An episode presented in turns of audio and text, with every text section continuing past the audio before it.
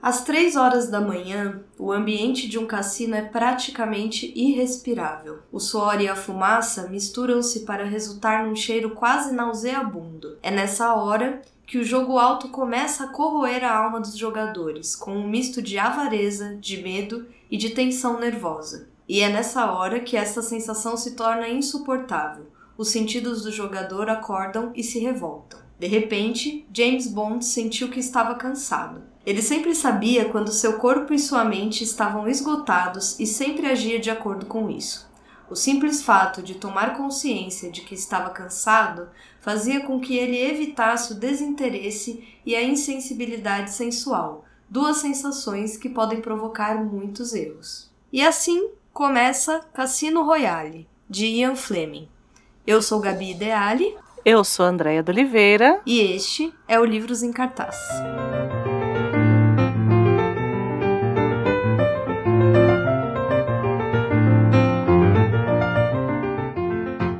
E hoje. hoje é o nosso programa 007. É. Ou seja, é o número 007. Sim. Foi pensado? É pro... Será? Foi. Na verdade, não e sim, né, André? Não e não, sim, não e sim. Não Quando a gente pensou em fazer o programa sobre o 007, a gente já tinha mais ou menos, né, Andréia? Mas aí também contamos com uma espécie de destino. Sim. Não é? Não foi assim também. tava próximo, tava próximo. Tava próximo e chegamos aqui. Então hoje nós vamos falar sobre o 007, especificamente sobre o primeiro romance do 007. Acho que para quem não sabia até agora está descobrindo o famosíssimo espião aí de todos os tempos foi baseado numa série de livros de um de um britânico chamado Ian Fleming. E hoje a gente vai tratar um pouquinho tanto aí das, dos aspectos do livro do Cassino Royale, que é o primeiro romance do 007, como também acho que falar um pouco do, do autor, falar um pouco do, do filme, vírgula, dos filmes do 007 do, do Cassino Royale. E evidente que não, te, não teria como não falar de todas as nuances da espionagem do 007. Sim. Os, né, da, da, da questão aí histórica que envolve a personagem. A gente já começa, assim, de cara, né? Falando desse romance ali, que foi publicado em 1953. E que, assim, a trama, ela é papé-pipa patética né? Ela é uma trama, assim. Papepi patética. É, ela não é nada assim, ó, oh, meu Deus. Tanto que o livro, eu não sei nem. Fala um romance, eu não sei nem se a gente pode chamar, porque ele é super fininho, assim, coisa de 170 páginas no máximo. É, Acho 170. que é isso, né?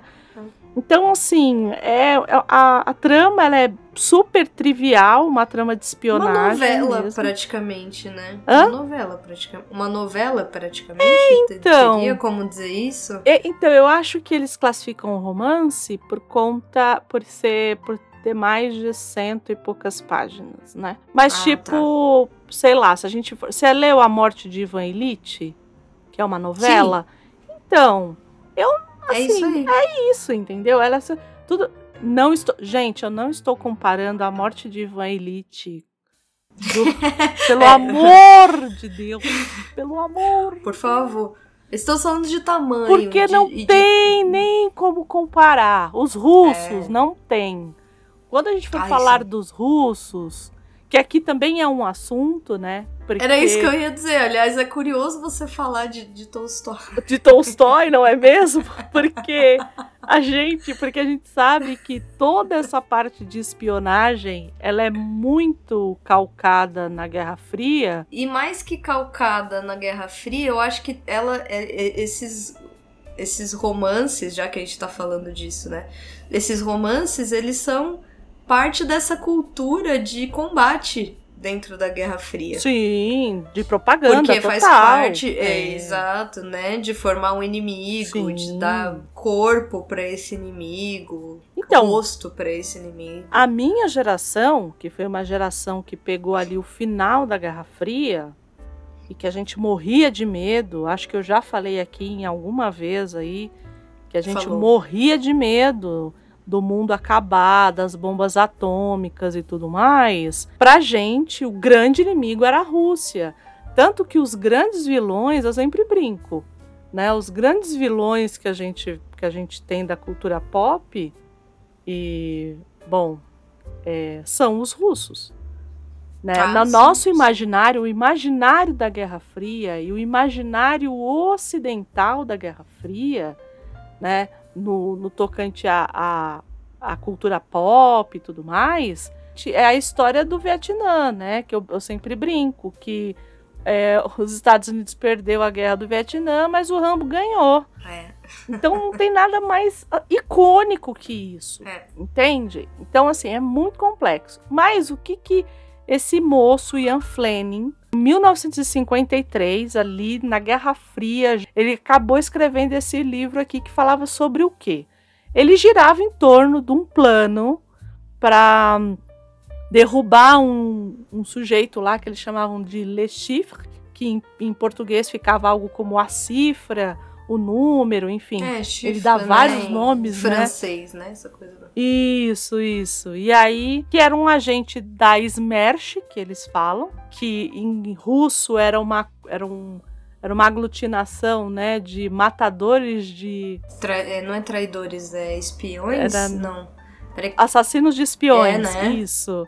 E aí a trama ela é muito simples, que é assim, ah, esse cara, ele era ligado com prostitutas e, enfim, com várias coisas, a prostituição foi proibida e esse cara, ele ele estava tentando ganhar um dinheiro a mais ali é, num jogo de cartas e é, o 007 foi para lá para ganhar dele nesse jogo de cartas. É isso. A história é essa, né? Assim, o plot principal é esse. Se a gente precisar falar ah, sobre o que é o livro, o livro é a respeito de um espião inglês que vai até o interior da França, num cassino mega potentoso lá, para vencer um chefão Que tá falido. É que tá basicamente- falido. Aham. É isso. Nossa, Andréia, mas e os gadgets do 007, os carros? E... Não tem nada disso aqui. Aliás, não ainda. o 007, em plenos anos 50, dirigiu um Bentley. E aí, Sim. e aí quem está aí ouvindo e tem é, o celular na mão e pode, procure o Bentley dos anos 50 pra você ver que carro que você consegue imaginar. A imagem, né, do 007 que a gente tem hoje, como esse homem super ligado aos, aos carros, né? E, Sim. e ele naquele Bentley que lembra muito ainda esses carros do começo do século, assim, né? Uhum, ainda muito. uhum. Não é? Não tem todo essa, esse ar de elegância. Até, a, a elegância até tá ali, mas não tem todo esse ar tecnológico. Essa coisa da velocidade, É, né? Do, da, potência. Da potência. Eu acho, vamos lá. Eu acho que esses, que esses, esse nosso imaginário, ele tá muito ligado à potência, inclusive do carro. E o Bentley, desculpa aí. Não, Eu não conheço muito de carro, mas eu fui digitar o Bentley. E a hora que eu vi, falei, gente, imagina o 007 chegando nesse carrinho. Porque você até mandei pra André. Então, você sabe, existe uma, uma passagem. Eu acho que o carro do Crowley no, no Good Omens, né? No Belas Maldições é um Bentley. E o Hum. bichinho grita, viu? Corre que é uma beleza. Mas assim, temos que lembrar que é o carro do demônio. Então, eu acredito que o Bentley do 007 não ia correr tanto quanto o do Crowley, entendeu? Acho que, né, Boa guardadas as medidas proporções. E aí, como que chegou, né? Como, como que essa personagem, porque eu acho que o 007, ele é essa personagem que é mais icônica que o seu criador, que é como que é o que acontece um pouco com Sherlock Holmes, né? É. De, da gente saber quem é o Sherlock Holmes e às vezes as pessoas não saberem quem é o Arthur Conan Doyle, né? E eu acho que aqui viemos com informação, Rogerinho. Viemos, viemos, viemos com informação. O, o, o, por trás das câmeras. Por trás das câmeras. Quem foi, Gabi, esse cara, esse sujeito chamado Ian Lancaster? E esse Lancaster já entrega. Ian Lancaster Fleming.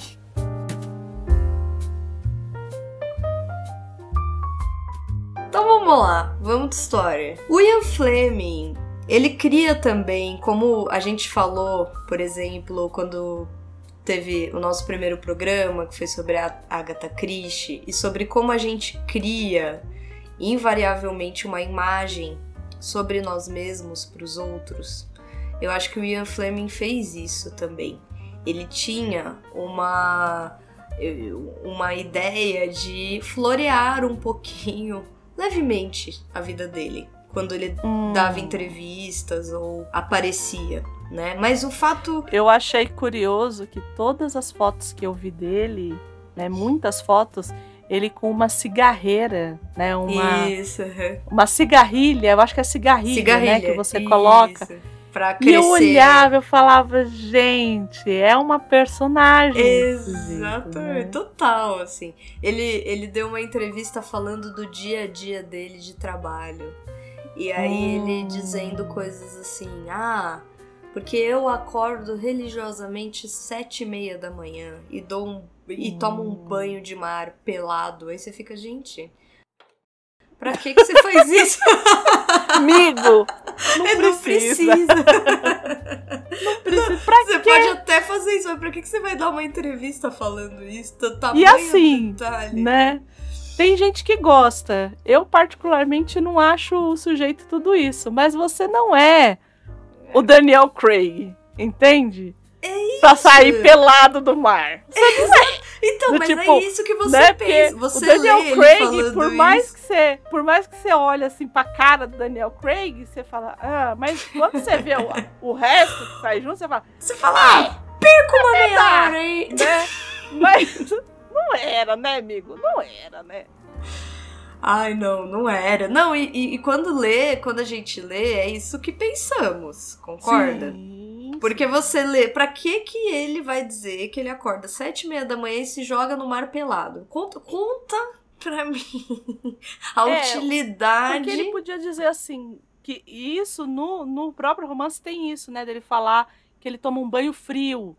Tem isso é, também. Não é só um banho, é um banho frio. E eu acho que tem essa coisa da masculinidade, sabe? Isso, mas é mar, é toma banho isso. no mar gelado, porque mar, eu não sei onde que ele tomava banho no mar. Na Jamaica. Mas na, Jama ah, na Jamaica não é mar gelado.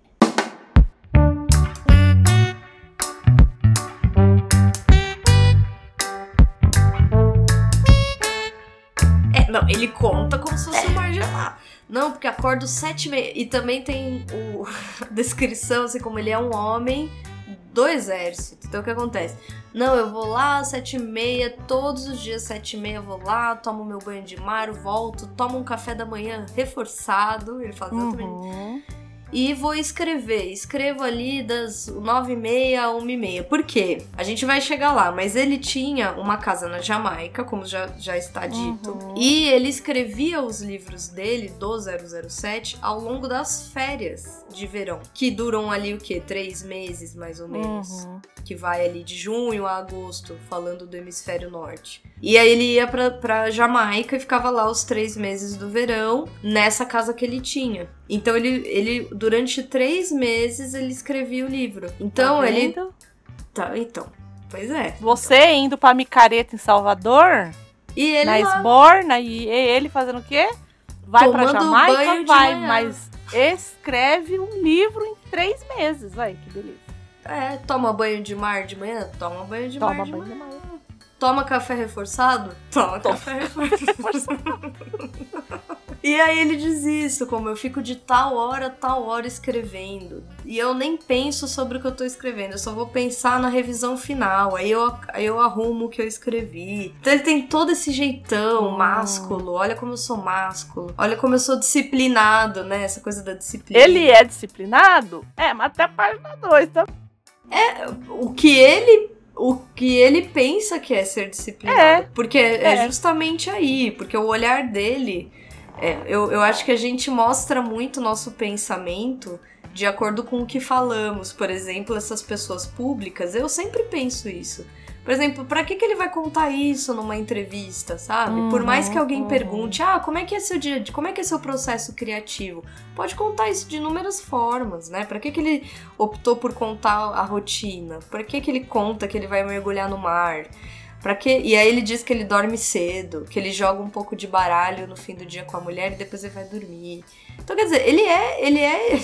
O 007 parece muito Ian Fleming. Quando você uhum. começa a olhar um pouco quem é o autor, é muito. para mim, foi muito nítido que ele era o zero, ele é o 007. Ou o 007 é uma imagem do que ele gostaria de ter sido, mas. Sim. Uh, todos os interesses do 007 são interesses que ele tem.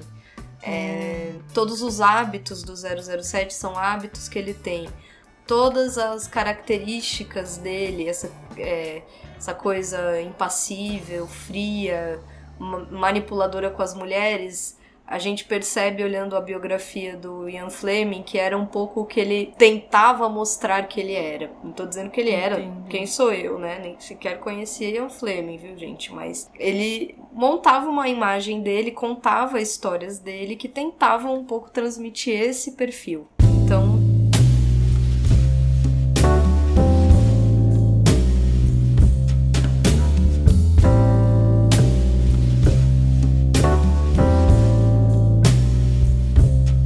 Eu acho que invariavelmente, quando você vai escrever uma história, você vai colocar um pouco de si. Ah, o problema é você criar uma personagem autorreferenciada. E aí me parece ser, ser ele. Uhum. Por que, que personagens de, de séries e filmes é muito comum ter um escritor, né, como protagonista, uhum. porque a maioria deles são escritores, Sim. são jornalistas, né? Então assim, é a referência que se tem, né? É a referência que se tem. É muito mais fácil você escrever sobre aquilo que você sabe, claro, né? Você conhece. Então, e é por isso também que durante muito tempo, e aí é claro que a gente vai perder metade da audiência com a palavra que eu vou dizer aqui. Cuidado, André. A coisa da representatividade. Ah, uhum. Porque durante um bom período de tempo, quem escrevia essas histórias, né, eram homens uhum. de uma certa classe social, de uma certa etnia. Então, assim, é claro que isso vai reverberar no que vai ser escrito, né? De alguma forma, porque é o lugar de onde você está olhando. Não né? só é o lugar de onde você está olhando, como um sujeito como esse possivelmente sequer pensa sobre o que ele está. Sim. Ele não, ele não vai sentar e falar: Nossa, será que eu tô soando muito imperialista? ele sai do mar. Nossa, e tem passagens. Ele sai do mar de manhã pensando nisso. Eu tô implicando com o Mar, eu percebi. Não com o Mar, com ele tomar banho pelado de manhã. Tem problema nenhum. nenhum, bom. Nenhum, nenhum, nenhum. O problema não é ele tomar banho pelado no mar. Entende? É o que mensagem que você quer passar. Não é. É e, isso. É.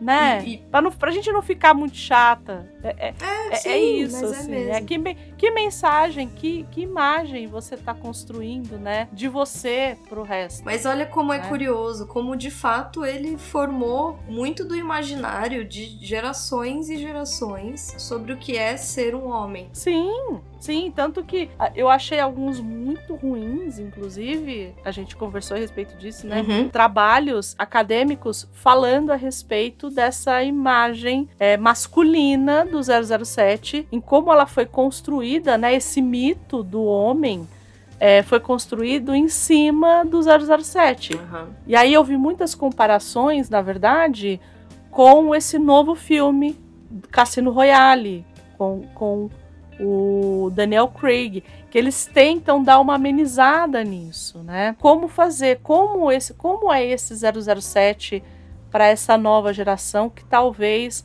não engolisse algumas coisas das décadas de 50 e 60. É, relativizar né? esse lugar, né? É, é, é um pouco é. Tentar expandir essas, essas fronteiras sobre a masculinidade. E de fato, parece. É o típico masculino frágil aqui. A masculinidade Eu frágil. Acho. Né? Aí, de novo, agora a gente perdeu a é... outra parte da audiência. Tem duas pessoas nos ouvindo agora. É isso. Duas. Eu e você. Vamos falar para essas. Mas bom, a gente falou que ele ia para Jamaica de férias, mas o que, que ele fazia se ele não escrevia? Ele não vivia de escrever. Não, é o seguinte, ele nasceu em 1908, comecinho do século 20. Como dito, né, ele, ele é inglês, ele é, ele é britânico, ele nasceu em Canterbury, Canterbury. É, Cantuária. Aquele os Sim, da Cantuária, dessa cidade. Exatamente. Tão bonitinho. Eu tinha que fazer esse link. Gostei, não, amei. Faça mais.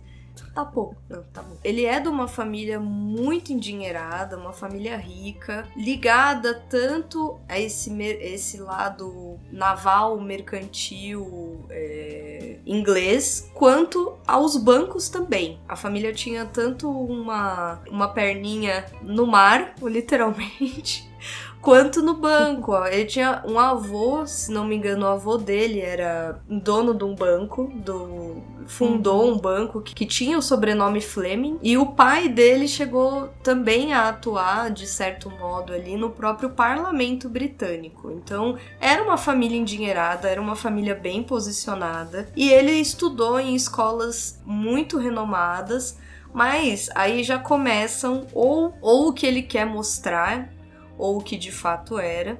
Mas, por exemplo, ele estudou num dos grandes colégios britânicos históricos, com inclusive membros da própria família real tendo estudado nesse colégio, que é o Eton College. Uhum. E ele foi expulso do, do Eton College, porque ele tinha um, um perfil muito complicado para o colégio, né? Lembrando que estamos falando da Inglaterra nos no começo do século XX. Então as regras eram muito, muito estritas e ele era um, um homem que já desde pequeno, vamos falar pequeno, porque era um adolescente aqui, já uhum. era um homem, vamos dizer, apegado demais a automóveis e mulheres. Então ele saía muito, ele era muito boêmio, sempre bebeu muito, fumou muito, é, saía muito e era intolerável. Pro, pro colégio era intolerável.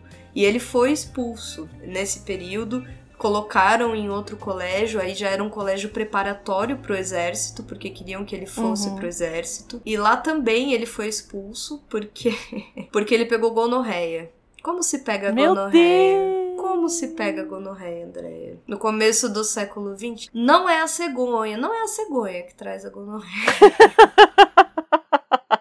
gonorreia, uma doença sexualmente transmissível, muito conhecida, mas que assim, para se pegar exige uma uma vida sexualmente muito ativa. Então, de fato, era um homem que se envolvia em muitas em muitas aventuras. Para dizer o mínimo. Para dizer o mínimo. E, é. e ele, ele, ele teve aí um contato muito precoce com o jornalismo.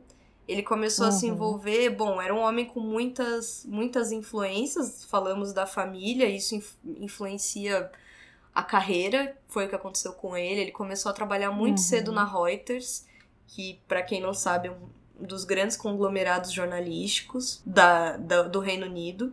Mas ele foi trabalhar, ele foi trabalhar em Moscou pela Reuters nos anos 30, que eram anos muito agitados ali pro, Opa. né? Então a gente já começa um pouco a ter uma visão de onde surgem algumas das vivências do Ian Fleming. Uhum. Mas é que depois de um tempo, primeiro ele trabalha em uma das empresas familiares e, e, ele conta que ele foi muito infeliz nessa época, porque era algo que ele detestava trabalhar com, que era administração de negócios. Era um homem de ação, né? Era um homem de ação. Era um homem, era um homem, era um 007, coitado. Imagina 007 trabalhando numa empresa, gente. É uma tristeza. Trabalhando na administração. Na administração. Tendo que bater o balancete. Gente, fazer tabelas no fim do mês. Ah! Pagar o lerite, não E ele diz que ele era muito infeliz. Imagina, devia ser muito infeliz. Viajava muito. Era, é, sempre foi um homem muito infeliz. Viajava muito. muito. E aí, com, conforme ele foi demonstrando para a família o quanto ele estava infeliz com isso e tentando encontrar alguns contatos, ele vai parar é, no serviço de inteligência britânico, na Marinha. De novo, Reino Unido, ilhas. Pensem que são uhum. ilhas. Então ali tem um desenvolvimento naval considerável, mercantil considerável, e ele vai de fato para a inteligência naval, administrando e organizando as informações que vinham dos setores de inteligência. E, bom, também de novo diz a lenda que ele era muito bom no que ele fazia, que ele tinha uma capacidade de síntese, que ele fazia bons relatórios e que ele começou a desenvolver um senso de estratégia e de dinâmicas. Ele conta até o fim da vida dele que todas as inspirações dos livros e das histórias que acontecem com James Bond eram vivências que ou ele ouviu ou ele de certo modo passou ou teve contato. Ele conta que ele queria fazer histórias, e aí lembrem que ele no comecinho da carreira trabalhou como jornalista, e ele descobriu que ele gostava de escrever. Era algo que ele tinha muito prazer em fazer e que ele achava que fazia muito bem. Então ele, ele assim que é, se aposentou, que, que saiu, que foi mais ou menos ali alguns anos após o fim da guerra, se não me engano foi em 49 que ele se afastou do serviço de inteligência, até ali ele tinha uma carreira, uma carreira já ali sólida e vivido algumas, algumas das operações, das principais operações britânicas da época. Inclusive, uma das operações em que ele atuou se chamava GoldenEye. A casa uhum. dele na Jamaica ele deu o nome de GoldenEye. Os britânicos gostam de dar nome para as casas que eles têm, você sabe, né? A gente já falou isso da Agatha Christie. É, mas você sabe, eu tô, eu tô. Aí só um parênteses, eu tô assistindo uma série documental que tem na Amazon Prime, é. é. que fala sobre fazendas históricas do período do café aqui no Brasil. E também tinham? Então, eles tinham, né? Fazenda tal, tal. Então, então hoje assim, em dia ainda tem. Você sabe que se a gente é... for pro interior, as fazendas têm placas na entrada com um nome pra fazenda. Com nome. E nem sempre é o nome da família. Não. Era nome de santo, era isso. nome, então. Nome do rio. É, a gente. Isso, isso. Né? Então, não é algo tão distante assim da gente. Mas é curioso que eles coloquem nome nas casas. Assim. É. Eu não sei como eu chamaria minha casa. eu me pego pensando exatamente isso. Né? Que nome eu daria pra minha casa? Eu também, até o final do ano, porque a gente ainda vai ler muita coisa britânica e vai. coisas assim, eu acho. Então, até a gente tem uma ano... ideia. A gente, a gente conta para vocês. Contem pra gente o nome das suas casas também, gente, por favor. Isso. Eu queria, eu queria, eu queria conhecer a pessoa que dá nome pras operações da Receita Federal. Ai, não é, gente. Imagina Porque é demais. com essa pessoa que dá nome Eu queria muito, eu queria muito. É incrível. É maravilhoso, é maravilhoso. Enfim, desvirtuamos o assunto. Mas a casa dele na Jamaica chamava GoldenEye.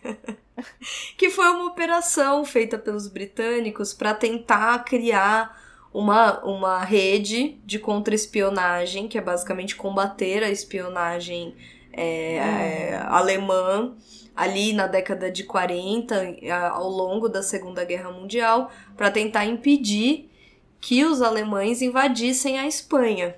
E é muito bem sucedida, uhum. é uma operação bem sucedida, afinal. Já sabemos o fim dessa história. Quem ganhou a guerra? Quem ganhou a guerra, já estamos sabendo o fim da história. E isso não é o Homem do Castelo Alto, né, Andréia? Não, não é o Homem do Castelo Alto. E enfim, então ele tem de fato algumas vivências. Por exemplo, ele era um homem é, mulherengo no estrito senso da palavra. Ele teve muitas namoradas. Ele se casou, sim, mas por pura circunstância, chegou num ponto em que ele não teve muita escolha. Ele teve um caso extraconjugal. Na verdade, ele, ele se relacionou com uma mulher casada durante muitos anos décadas, para ser precisa. E é, o marido dela morre, ele não fica com ela, ela acha que ele vai pedi-la em casamento, que seria esperado para a época, mas ela, ele não a pede em casamento, então ela casa com outro homem ele continua tendo casa com ela. Ela engravida dele, ele não assume o filho, é, o filho nasce morto, nate morto. Nossa. O marido dela, o segundo marido dela, descobre que o filho não era dele, termina com ela e aí ele se vê obrigado a casar com a mulher. Assim, socialmente Hum. obrigado a casar com ela, porque pegou mal a, a situação toda. E aí ele casa com ela, mas os dois continuam tendo casos extraconjugais ao longo da vida, tanto ela quanto ele. E ele conta que uma das primeiras namoradas que ele teve era austríaca e que eles tiveram uma relação de muitos anos e tudo mais. E ela morre num, num acidente muito trágico de avião.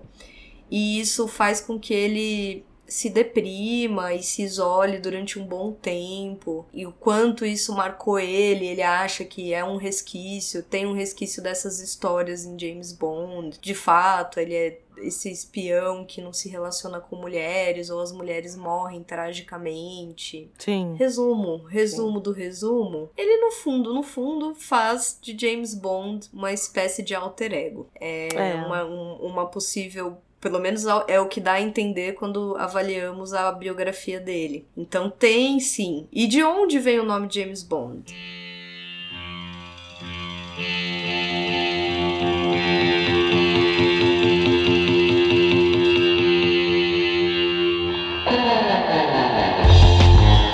A ideia, pelo menos é o que ele diz de novo em entrevistas, a ideia do Ian Fleming era trazer um espião que vivenciasse a realidade. Ele não queria esse espião que pula da- do avião enquanto o avião tá caindo e salva três pessoas no ar e por uma pirueta e ele queria trazer um espião gente como a gente.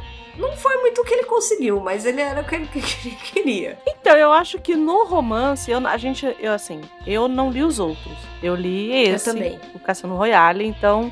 E também não sei se eu pretendo ler mais algum. Mas ali tudo bem. Ali eu acho Ali até tá que... bem tudo bem. Mas, mas, mas desvirtua quando a gente pensa no cinema, né? Pa- Particularmente nos anos 90, que eu acho que é o grande Sim. ápice desse herói. É um pouco. um pouco demais. essa- Essas, essas cenas de ação que você fala, amigo, não, isso não, isso não é possível de ser feito. Né, mas, mas desvirtua. Só que a, a intenção dele era justamente essa: era de trazer à tona um espião que vivenciasse as emoções, as circunstâncias de ação de um ponto de vista real possível. Uhum. E aí, para isso, ele, ele compreendia que o nome seria algo importante, para variar. Então ele, ele Uhum. tenta pegar um nome comum, James. James é. James é Tiago, né? Uhum. O que é muito estranho, mas enfim, se a gente fosse traduzir o nome James pro português, seria Tiago. Sim. Ou seja, é um nome comum. James Bond, ele retira, por incrível que pareça, de um guia de pássaros do Caribe. De um livro de guia, um, um autor que escreve um livro de guia de pássaros do Caribe. Chama Birds of the West Indies. É o nome do autor do, do, Do livro, James Bond. Que curioso. Ele- É isso eu não sabia. É, e, e ele tira do livro porque ele diz: olha, é um nome muito curto, é um nome é, comum, James é um nome muito comum, é, se, se vê Uhum. muito. E é um nome curto, direto, parece simples, não tem um apelo, porque ele diz assim: eu poderia ter usado um nome muito mais elaborado que transmitisse uma espécie de grande engenhosidade, aque- aquele, aquele espião que é quase um detetive, né? Que tem aquela entre, aquela aquela carga um pouco do, do Sherlock Holmes, por exemplo. Uhum, Mas ele queria uhum. algo mais curto, direto, da ação mesmo. E, e ele vendo o livro, a hora que ele se se depara com o nome do autor, ele fala: Bom, vou usar esse nome. Curioso, né? Muito curioso. Muito curioso. Se não me engano, é a mulher dele era uma mulher que gostava muito de, de conhecer sobre. Essa coisa britânica da exploração, eles têm todo esse uhum, lado da exploração. Uhum. E era praticamente. Bom, aí também. A gente nunca sabe em que medida isso é um mito dele também, né? Mas era quase um livro é, de cabeceira então. da mulher. Então ele falou: bom, encaixa no que eu gostaria de apresentar como um protagonista das minhas das minhas histórias. É, aí esse sujeito que vivia essa vida de Sodoma e Gomorra morre em 1964, Sim. aos 56 anos. Ele morreu jovem demais, demais. Ele morreu com 56 anos, muito possivelmente por complicações, porque ele de fato tinha uma vida, como André disse, de Sodoma e Gomorra. ele fumava muito, era um, fuma, era um tabagista contumaz e também é, amante de bebidas. Assim, uhum. gente, era o 007. Se você pensar em todo o estereótipo é. que a gente vê da personagem, era a vida dele. É, tanto que, assim, ele só viu desses, dos filmes, né? Ele viu dois indo é. pro cinema, né? Que foi o 007 contra o Satânico Doutor No, de 62, e o Moscou contra 007, de 63. Então ele, ele é, é bom assim que ele viu que essa personagem dele ganhou uma repercussão em outra mídia e foi uma repercussão é, bastante grande, uhum, assim, né? Que uhum. talvez a, até a, que talvez a literatura não tivesse dado para ele. Ah, provavelmente não. Diferente do Sherlock Holmes que a gente citou ali mais no começo, uhum. que foi uma personagem que sim, ela teve um grande estouro, claro, século XIX, não tinha nada, sim. só tinha literatura.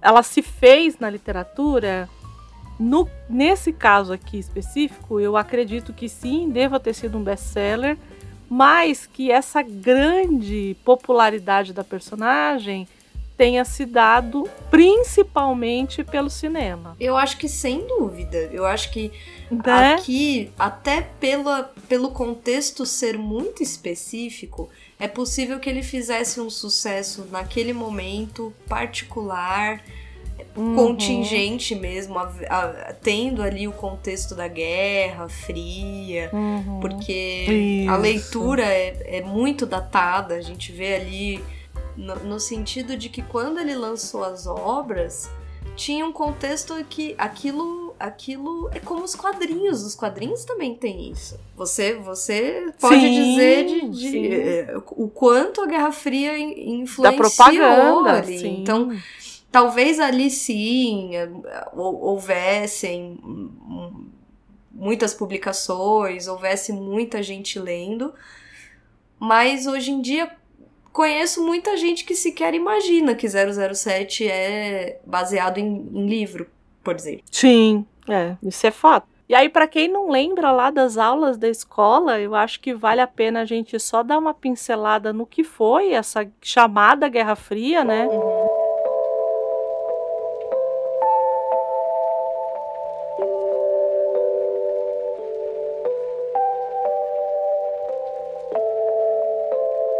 Que ele pegou ali a implantação da doutrina Truman, né? Que era o quê?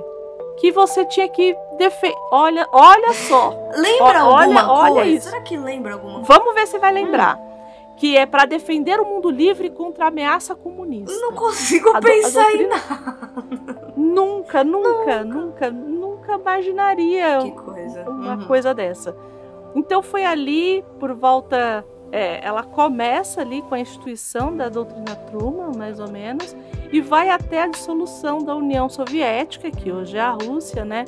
É, que a Rússia é parte hoje da União Soviética, do que foi, foi a União Soviética, né? Aí vai ali, né, de 1947 até 1991. A ideia é que essas duas superpotências que nasceram depois da Segunda Grande Guerra não brigassem entre elas. Por quê? porque elas brigando entre elas, ambas tinham um poderio bélico muito alto. Uhum. Então elas invariavelmente teriam que, que usá-lo em algum momento. Sim. Então, a Guerra Fria era por isso que eles colocavam as crianças para brigar. era exatamente isso, entendeu? Então eles, eles colocavam países ali que já, tá, que já tinham algumas algumas querelas, algumas guerras regionais ali, é pra, e não se envolviam diretamente. Então a gente não teve de fato, né, uma guerra entre Rússia e Estados Unidos. Porque se tivesse, não estaríamos aqui ah, hoje, sim. né? Possivelmente. Então, por isso que a gente, né, sempre fala da coisa da Guerra Fria, né? Então é nesse contexto que se cria essa coisa e, e, a, e a Rússia, ela tem essa coisa. É, eu fiz algumas cadeiras de literatura russa na faculdade. E aí Incrível. eu tinha um professor, eu tinha um professor que ele falava assim que a gente tinha que lembrar que a Rússia ela tem, ela tinha um problema identitário muito forte, que era qual? Quando a quando a cidade, né, a capital era São Petersburgo, a Rússia ela era mais ocidentalizada. Quando era Moscou, era mais orientalizada. Uhum, uhum. Então, existe esse jogo o tempo inteiro. É um país enorme, e a gente, também tem isso. Imenso, imenso. E com muitas etnias dentro dele. Uhum. Né? Então, assim. Bom, sabemos como disso, resolve conhecemos isso? isso? É! A gente sofre do mesmo, entre muitas aspas, mal. Uhum. Né? Mas é que lá é, é muito. Ainda tem essa coisa muito de etnias diferentes. Aqui a gente tem menos, porque dizimamos os índios, não é mesmo? Então, isso tem menos, né? Mas lá é. Hã? Bom lembrar. Bom lembrar, né? Fizemos um, fizemos um trabalho é, bastante contundente nesse sentido, né? Dizimamos todos os povos originários do país, mas lá não, tem uma, varia, uma variação de etnias muito grande. Então, quanto você põe para o interior, que é Moscou, você tem uma visão de Rússia. Quando você coloca para São Petersburgo, você tem uma outra visão de Rússia. Então, essa coisa do Ocidente e do Oriente, ela meio que ela ficava meio, como é que fala? Ela transitava nesse sentido pendular. Nesse período era oriental, então a gente ainda tinha essa visão orientalizada, né, uhum. do Ocidente para a Rússia, né? E não se enganem, né? Eu sempre brinco, né, que nós para o Ocidente somos orientais, somos tão exóticos quanto eles, uhum. né? Tem um texto maravilhoso do, do Said, que é o Orientalismo, que deixa assim, que quando você lê, você fala, é isso. É. Né? O Brasil, ele é tão, ele é exótico, ele é, ele é tão orientalizado, ele não é. Nós não somos ocidentais aos olhos é, do, do é, colonizador. A gente então, se coloca como. A gente, ah, não, somos ocidentais. Não, nós não somos. Nós somos tão orientais é. quanto os, os japoneses, quanto os árabes, quanto os russos, por ter esse lugar e aí vai ter muita gente que vai falar, ai, Andréia, não, não sei o quê. Eu não estou falando de valores, eu estou falando nada disso. Eu estou falando de visão do, do de fora para dentro. De quem é de fato esse cara que é o ocidental de fato ali, né? uhum. né? Ou de direito, vamos, é, uhum. né, que se coloca como de direito, né? Eles não nos veem como é, ocidentais. Eles nos veem como essa coisa exótica do oriental, do orientalismo, né? Tem essa coisa do oriental versus o ocidental, muito forte nesse período também. Enfim, eu acho que já que a gente falou um pouco do contexto histórico e tudo mais, antes da gente entrar de fato no, no romance, eu vou falar um pouquinho da estrutura do romance de espionagem. Ai, por favor. Pode ser? Claro.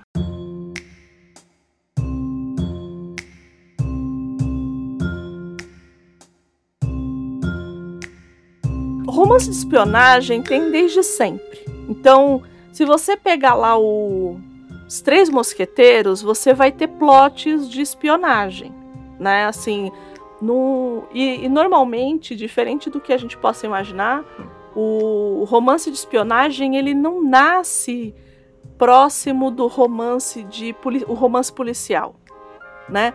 E aí tem algumas diferenças se a gente pensar também, porque o, o romance policial lembra lá da Agatha Christie, do Hercule Poirot, uhum.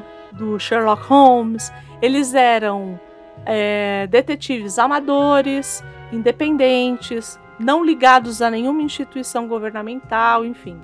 No caso do, da espionagem em si, ele está sempre ligado a algum órgão do governo, né? Então, assim, é muito forte essa ligação com algum órgão regulador e tudo mais, né?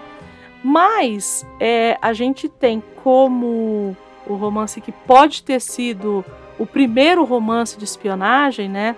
Ele chama The Spy. Olha, vejam vocês. o Espião, né? Foi publicado em 1821 e ele foi escrito pelo James Fenimore Cooper, que, para quem não ligou o nome à pessoa, é o mesmo autor dos Últimos dos Moicanos.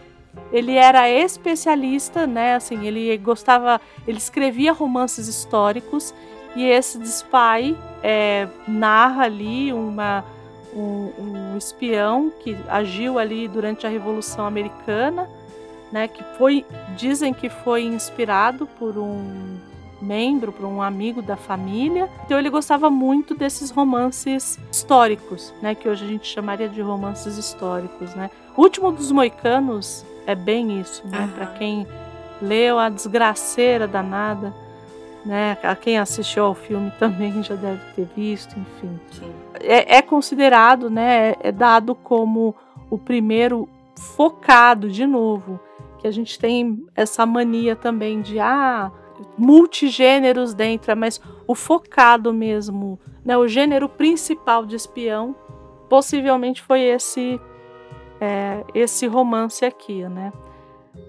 E aí, esses romances, assim como o romance policial, eles têm grandes arquétipos, né? De, de formas de romance, né? Sim. Então, normalmente, a gente tem lá nos romances, é, nos romances de espionagem, a gente normalmente tem o protagonista e o antagonista, o mentor desse protagonista e o prêmio que ele vai ter no final, né? Então, no Cassino Royale, a gente tem como protagonista o 007, o James Bond. A gente tem como antagonista o Le Chiffre, ou a, a, a, a Facifra, né? Como queiram chamar. O mentor, ele fica ali entre o Mentes, uhum. né? Então, assim, é meio fluido entre o M, também pode ser, enfim. É meio fluido esse papel do mentor aí, no caso do, do Cassino Royale e o prêmio. O prêmio, na verdade, é ele conseguir ganhar no jogo de cartas lá do antagonista, né? Uhum. E os plots de espionagem, eles também são muito bem delimitados, né? Então a gente normalmente tem é, plots como, quando eu digo plot, é tipo o, o assunto, né? A, a, a, o, que, o que ele vai ser ali, né? Então eu tenho a missão então, por exemplo, em Argo, você assistiu Argo? Sim. Argo é um filme assisti. bom. Então, Argo é o time, é um filme de espionagem, mas ele é um filme de missão, né? O cara vai ao ponto A até o ponto B. É o Cassino Royale, né?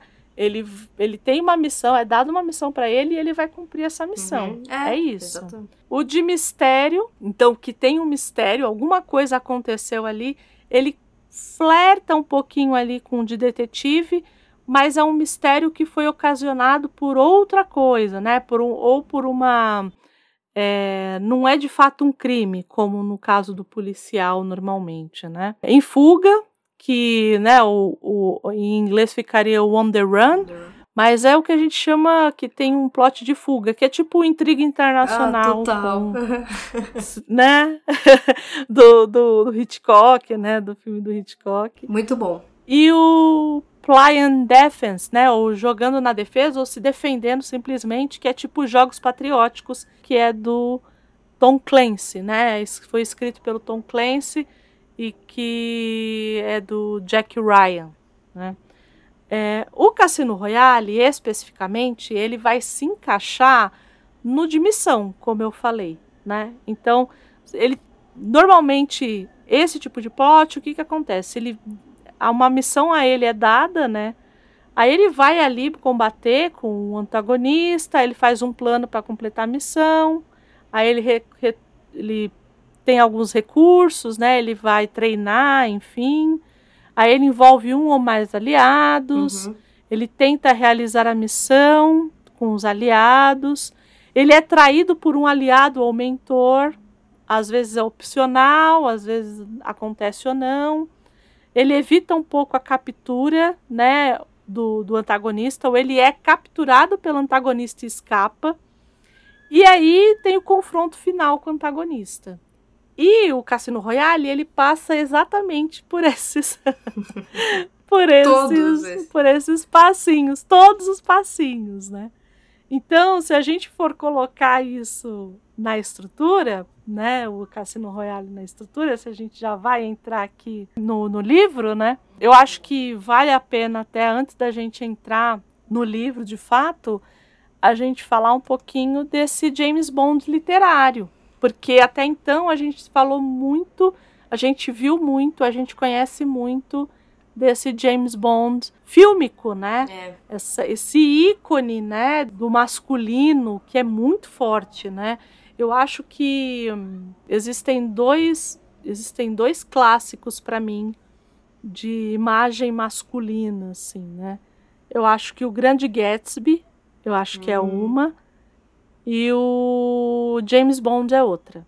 Né? Eu ah, acho que, uhum. que a, a indústria ela oscila né? Hoje menos, muito menos, mas eu acho que a indústria oscila nesses dois nesses dois estereótipos, né? Que você pega o Gatsby, que para quem nunca leu, leia, é um romance maravilhoso, é. o Grande Gatsby, que ele é esse homem do século do, do começo do século 20 é, ali, né? Década de 20 século XX, do século. É, do século XX, é. tá certo. século XX ali, é é né? Começo, década de é, 20. É que é o começo é, do século XX, mas é isso. Que tem essa coisa do sonho americano muito forte, né? Assim, ali naquele período, né? Uhum. E que ele se faz meio de forma ambígua e é um homem muito requintado. E, enfim, ele, ele traz essa, essa ideia do Gatsby muito forte, né? Nossa, é mesmo, é mesmo. Não uhum. é? Do homem requintado, do, do, ladrão de casaca. Isso, do ladrão é de aquele casaca. cara requintado. É isso. Eu, eu, eu acho que a gente sempre vai oscilar até ali o cinema no ar. Eu acho que a gente vai oscilar entre esse sujeito que é o machão e que não sei o quê, e esse ladrão de casaca. Quando entra o cinema no ar, Aí vai ter aquele aquela personagem masculina que é o homem que é cínico e que trata e que é meio bruto. É, que aqui e... ele, é mais, ele é mais fino, mais elegante, isso, tem essa, coisa, essa coisa do, do, sofisticado, do rebuscado, Exato. né? Do, do, do, é isso. Do homem que. Oh, oh, tenta, pelo menos. O que é isso, né? É. Ele tenta, tenta né? estar nesse lugar do, do requinte, como você disse. É, só para vocês terem uma ideia, ele não é. O, o, o Ian Fleming, ele não. Ele não descreve fisicamente muito não, é. o James Bond, né? Ele fala que ele tem cabelos negros, mas ele não descreve. Mas tem uma partezinha que ele coloca assim, ó seu, ele, o, o, James Bond tinha acabado de voltar do hotel e tomou um banho frio. Uhum. Que fique claro aqui. Frio. Lembra? Ele toma um banho gelado frio. é. e aí tem lá. Seu último gesto foi escorregar a mão direita por debaixo do travesseiro até tocar a coronha do Colt 38 de cano curto.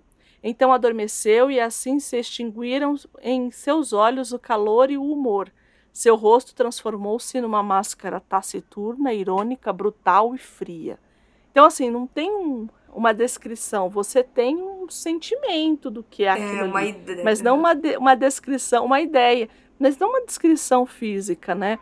A gente só vai ter uma descrição física do James Bond quando a mocinha que a Vesper, a Vesper, né, que acaba sendo a acompanhante dele ali, vai falar com o Mads, que ele fala, fala assim, ele é muito bonito, lembra o Rogue Car, é, Carmichael. Rogue Carmichael é o, um grande, um grande, eu não diria que grande, porque na verdade a gente tá habituado a, a, escutar muitos clássicos do jazz, mas sem saber quem compõe, né, Andréia? Tem isso. Uhum, e o Rogue uhum. Carmichael é um dos, um dos compositores, por exemplo, de Georgia on My Mind.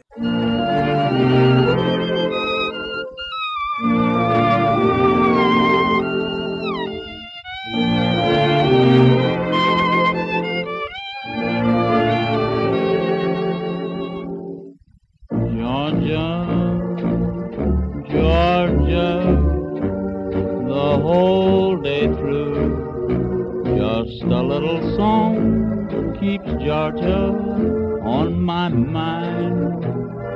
Georgia on my mind. Ou Stardust, é ele que compõe, ele que escreve e compõe, ele tocava piano.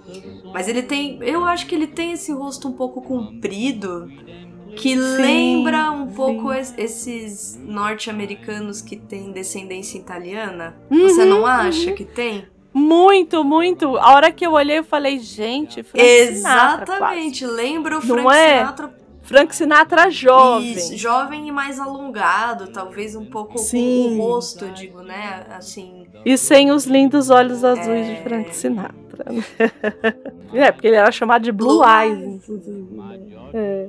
Mas é uma das pouquíssimas mesmo é, referências que o Ian Fleming faz a uma possível semelhança física com alguém. Isso dá margem para você colocar quem você quiser no papel. Exatamente. né? Então, é, a gente vai, né, falando só pra gente passar um pouquinho pelos atores que fizeram, né, que viveram esse James Bond. né? Antes disso, qual é o seu autor favorito? É, Quer dizer, eu imagino já que também é o meu, mas enfim, vamos, vamos tirar Então. ele, porque pra mim ele é ele. Não tem, gente. É, é, o- é o concurso. Não é, não dá. Não dá. Como é que você vai Ele competir com o Sean Connery, gente? Conta pra mim. não tem Quem como. tem coragem Não de tem competir com o Sean Connery? Não dá. Não tem como. E é engraçado porque ele não é nem inglês, né? E o Sean Connery tem aquele chiado absurdo Sim, é mesmo. de escocês, né? Que a única pessoa que conseguiu, assim, é, eu sou uma pessoa também muito ligada, assim como os meninos do Portal Refil, também sou muito ligada à, à dublagem, né? Uhum. E o André Filho, que falecido, infelizmente, que fez o rock, fez, é, fez o Superman de 78 e tal. É, para mim, ele é a melhor voz do Sean Connery, porque ele conseguiu dar aquele chiado do Sean Connery no português.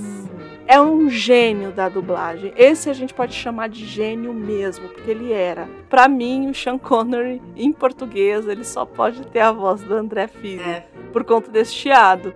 Mas é muito curioso, porque você coloca um sujeito que não é inglês Uhum. pra fazer esse essa personagem, né? Talvez por isso a gente ame tanto Sean Connery, porque não tinha outra pessoa pra fazê-lo. Não, ele é muito ele. bom. É, ele é muito bom. Pra mim, ele é muito bom. Mas eu, o, o meu queridinho do 007 é o Timothy Dal- Dalton. Eu gosto muito. É mesmo. Eu gosto muito do Timothy Dalton. Eu acho ele um 007 que, que orna com a ideia do espião mais realista. É, Hum. E ele me parece um pouco menos estridente. É, ele é mais, ele é mais humano. Isso, eu acho. humano. O Timothy Dalton, ele é mais Eu humano, acho que a né? palavra é essa. do que o Roger Moore, Exato. do que o Pierce Brosnan, né? Eu acho. Ele é mais humano também. Pra mim, depois dele, assim, eu acho que descamba mesmo esse, esse 007 já mais parafernalhas e... Você, você tem alguns... Eu sei que a minha pergunta pode ser um pouco... Aí você me diz, você tem algum dos filmes que você goste bastante?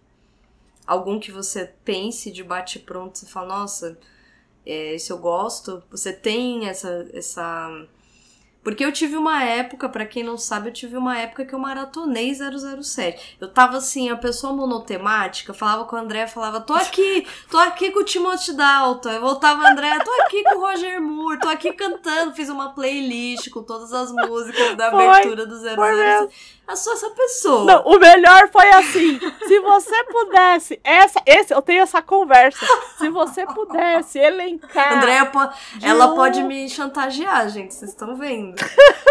Fala, que conversa, vou mentir, não quais lembro, são não as fiz. melhores músicas, né? Eu, e eu, então, eu vou te falar que eu gosto demais do primeiro filme. Eu não tenho em, em DVD e tal, Uhum. Mas eu gosto muito, muito do O Satânico Doutor Ah, No. eu É o também, primeiro, também. É né? o meu favorito.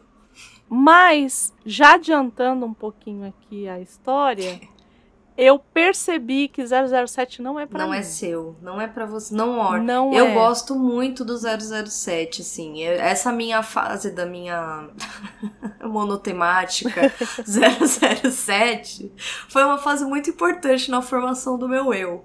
Porque, gente, eu gosto muito.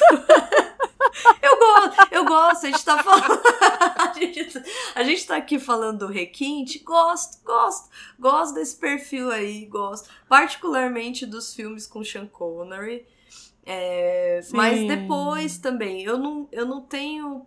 Eu sou uma. A minha geração, eu me lembro muito de eu ser. de eu crescer vendo os filmes com o Pierce Brosnan. Pra mim, os, Isso, que é anos 90 é, já, eu né? lembro até hoje, quando, quando o Pierce Pierce Bro- Brosnan parou de fazer o zero. Eu lembro do meu choque. Eu falei, como? Mas, mas, mas pra mim foi um choque ué, ele não é o 00, tipo, não acabou o 007, porque assim, ele parou e tocou. Não, não, o, o problema não é, não é, é, não tem, mas é não começou com Isso, ele, né? exatamente pra mim, né? Pra essa coisa da criança, né? Do tipo, o quê? Mas tem outros? E como assim tem outros? E como assim vão pôr o Daniel Craig? Quem é Daniel Craig? Que, que feio, que coisa Quem feia. não é o Tiririca é? Bonde da fila do pão? Então eu tenho um pouco essa. No ponto do ponto aí da. da da criação, da geração, vamos dizer assim, o meu, o meu 007 era o Pierce Brosnan e é impressionante como pra mim ele era um símbolo é, de masculino bonito. Ele era, eu eu, eu Uhum, o enxergava uhum. como um símbolo de beleza mesmo, porque ele é bonito. Não, mas ele é, um É, homem ele é um homem- bonito até hoje. Ele, ele já tá bem mais velho e ele é um homem extremamente bonito. Eu acho ele muito bonito, mesmo assim. Sempre achei, eu lembro muito dessa visão assim, do 007 como um. Pra mim, ele era como o ápice da masculinidade, da beleza masculina. Eu falava, nossa, tá vendo? Por isso que eu falo que tem. é, influencia muito. Isso porque eu sou uma Uhum. mulher, então eu era uma criança, mulher, que até então ali não tinha, evidente, era muito criança, mas pra mim ele era a imagem da beleza masculina. E eu acho que tem sim, não tem Uhum. como a gente dizer que não. Eu acho, né? Mas, é, mas eu. É, eu fui uma criança que assisti coisas velhas. ah, Porque anos 80, a gente, a- eu, a gente ficava com o pé nas duas canoas, né? Então, do- da mesma forma que eu assisti Jerry Lewis, que eu assisti é, filmes dos anos 70, muitos filmes dos anos 70, dos anos 60, dos anos 50, porque passavam na sessão da tarde, uhum. né? É, ao mesmo tempo que eu assisti esses filmes, eu assisti o Te Pego Lá Fora, o Curtindo a Vida Doidado. Então, pra mim era tudo meio assim. E aqui na minha casa, é, minha mãe é a pessoa que eu conheço que mais gostava de filmes. Não. Então a gente assistia juntas, era o que a gente fazia juntas, é o que a gente faz ainda hoje. Ah, o que, que você faz com a sua mãe? É assistir filme. Uhum. Né? Então eu assisti muito nova. E minha mãe era completamente apaixonada pelo Sean Connery. Né? Bom, E não tinha como não gosto ser. sua mãe também, Não né? Uma bobinha, tinha. Ah, minha mãe- bobinha. Ah, mãe. E não tinha, tanto que ela fala pra mim isso até hoje. Ela fala assim: não existe outro 007. É. O 007 que existe é o Sean Connery. E eu. E, e aí eu fui perceber depois, eu fui rever os filmes e tal. E eu percebi que, assim, não é que eu gosto de 007. é que eu Sean gosto do Sean Connery, Connery. aham. Então, qualquer coisa que o Sean Connery fizesse, eu ia assistir, né? Uhum. Pra mim, o melhor Indiana Jones é a Última Cruzada, por mais que eu ame o primeiro e o segundo filme, Uhum. mas a Última Cruzada, É que é incrível. então assim, eu entendi, né, que e não é que assim, ah, eu odeio o 00. Não, eu entendi que não é pra mim. É, é, eu, eu gosto bastante de 007, assim. Gosto de Viva e Deixe Morrer. Gosto do O Espião que Me Amava. Mas, assim, são, são gostares dentro do que se gosta de um filme de espionagem ou dentro de uma. É, de um contexto do que você pode esperar daquele filme. Eu acho que tem isso também, né? Mas eu gosto, pra Uhum. mim, para mim, para mim funciona o 007, assim, eu, eu consigo eu consigo mergulhar no imaginário do 007, sim. E aí, vamos falar do que é o, o livro Vamos, no final das vamos. contas? eu quero que saber sua, eu quero muito. saber sua impressão. Tô curiosa pra saber, óbvio, já tenho ideia, tá, gente? Porque nós somos amiguinhas nos bastidores. Não, não tá claro aqui na nossa gravação. Eu sei que fica muito. Eu sei que não dá pra descobrir isso, mas a gente é um pouco, Né? a gente se fala. Vamos falar um pouco do enredo, e aí eu acho que ajuda, Vamos. né? Uhum.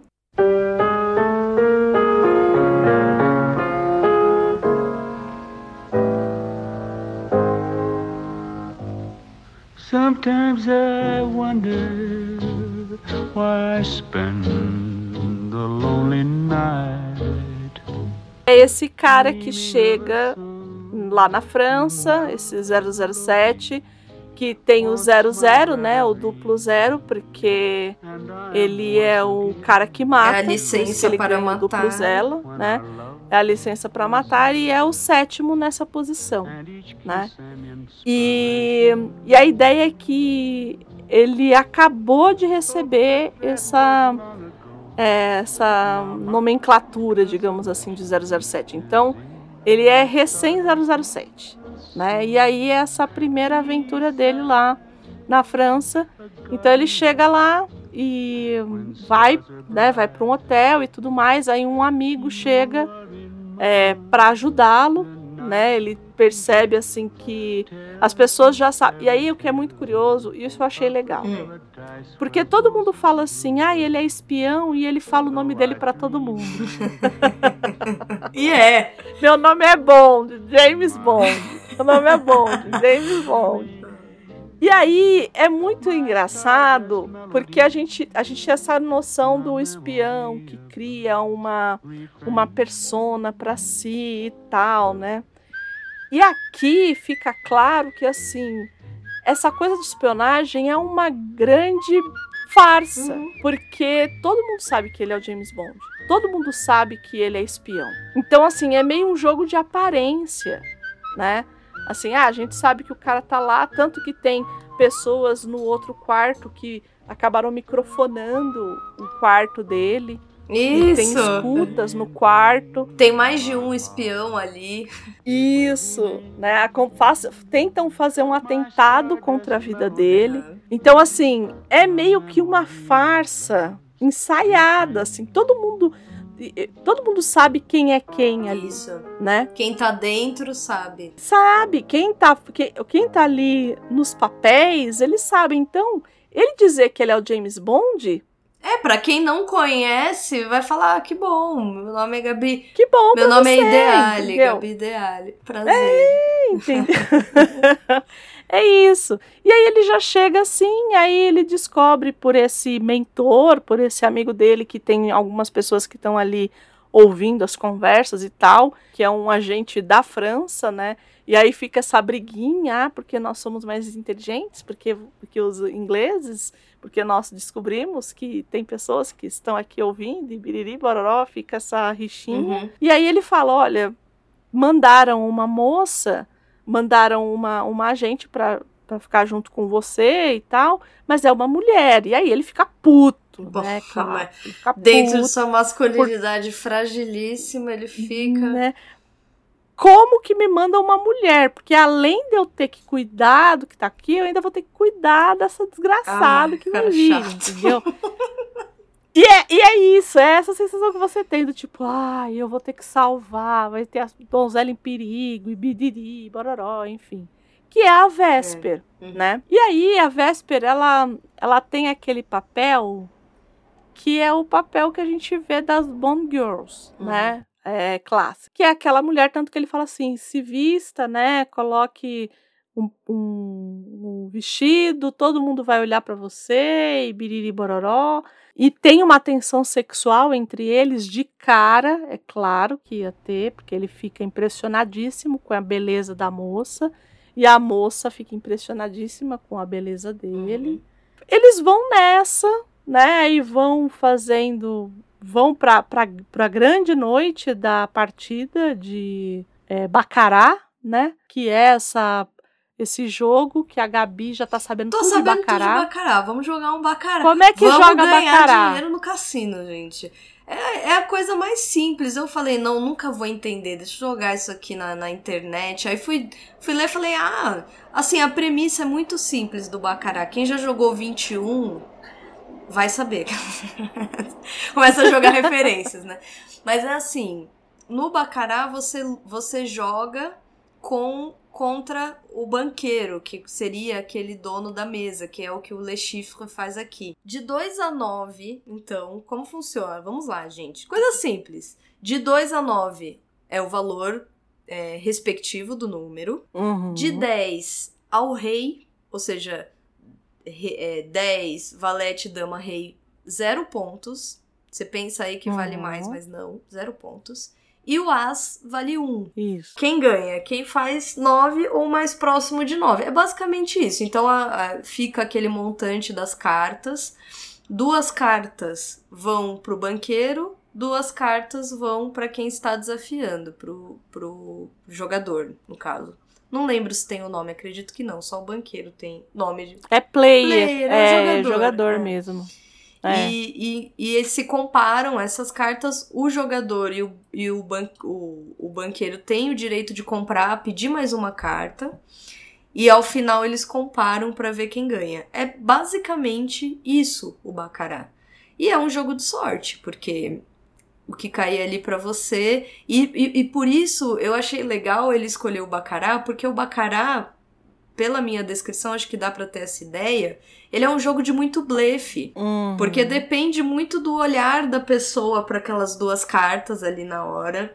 É, o que que a pessoa tirou, ela não pode blefar com aquele olhar, né? Ela tem que tomar muito cuidado para fazer aquela cara de putz, tirei dois zeros, já, Uhum. né? Porque aí você pede mais uma carta e pode vir um 9. E aí? É um jogo simples, relativamente simples, mas é um, um dos jogos que mais reúne, no caso do, do Cassino Royale, pelo menos, reúne. Hoje em dia acho que é mais o poker, né? O Uhum. poker que tem. É, tanto essa- que na adaptação é poker.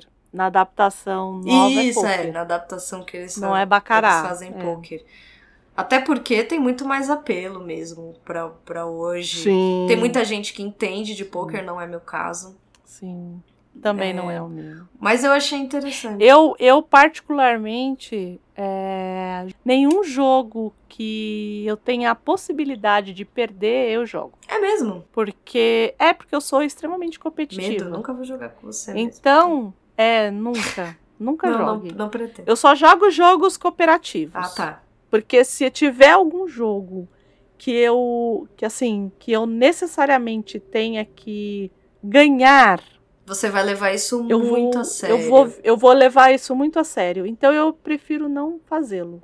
Enfim, eles estão jogando lá o Baccarat, Sim. o James Bond perde tudo. Essa cena é muito boa. E aí eu acho que eu Não queria é falar disso. Porque, é, apesar de toda a problemática, porque quem se aventurar a ler, ou quem já leu, quem está nos ouvindo e já leu, é enfadonho por mil motivos. Eu acredito que. Pra mim, particularmente por ser o Ian Fleming, assim, o, o meu, a minha, a minha Uhum. problemática com o livro foi Ian Fleming. Então é difícil. A, a narrativa dele não, assim, pelo menos ela não me pegou. É, não me pegou. Eu acho que o que ele é bom é nisso, exatamente nessa cena. Ele cria uma tensão muito boa, por exemplo. Ele tá Isso, jogando. isso. Ele tá ali jogando é, Baccarat, que nós ah, explicamos sucintamente, é um jogo.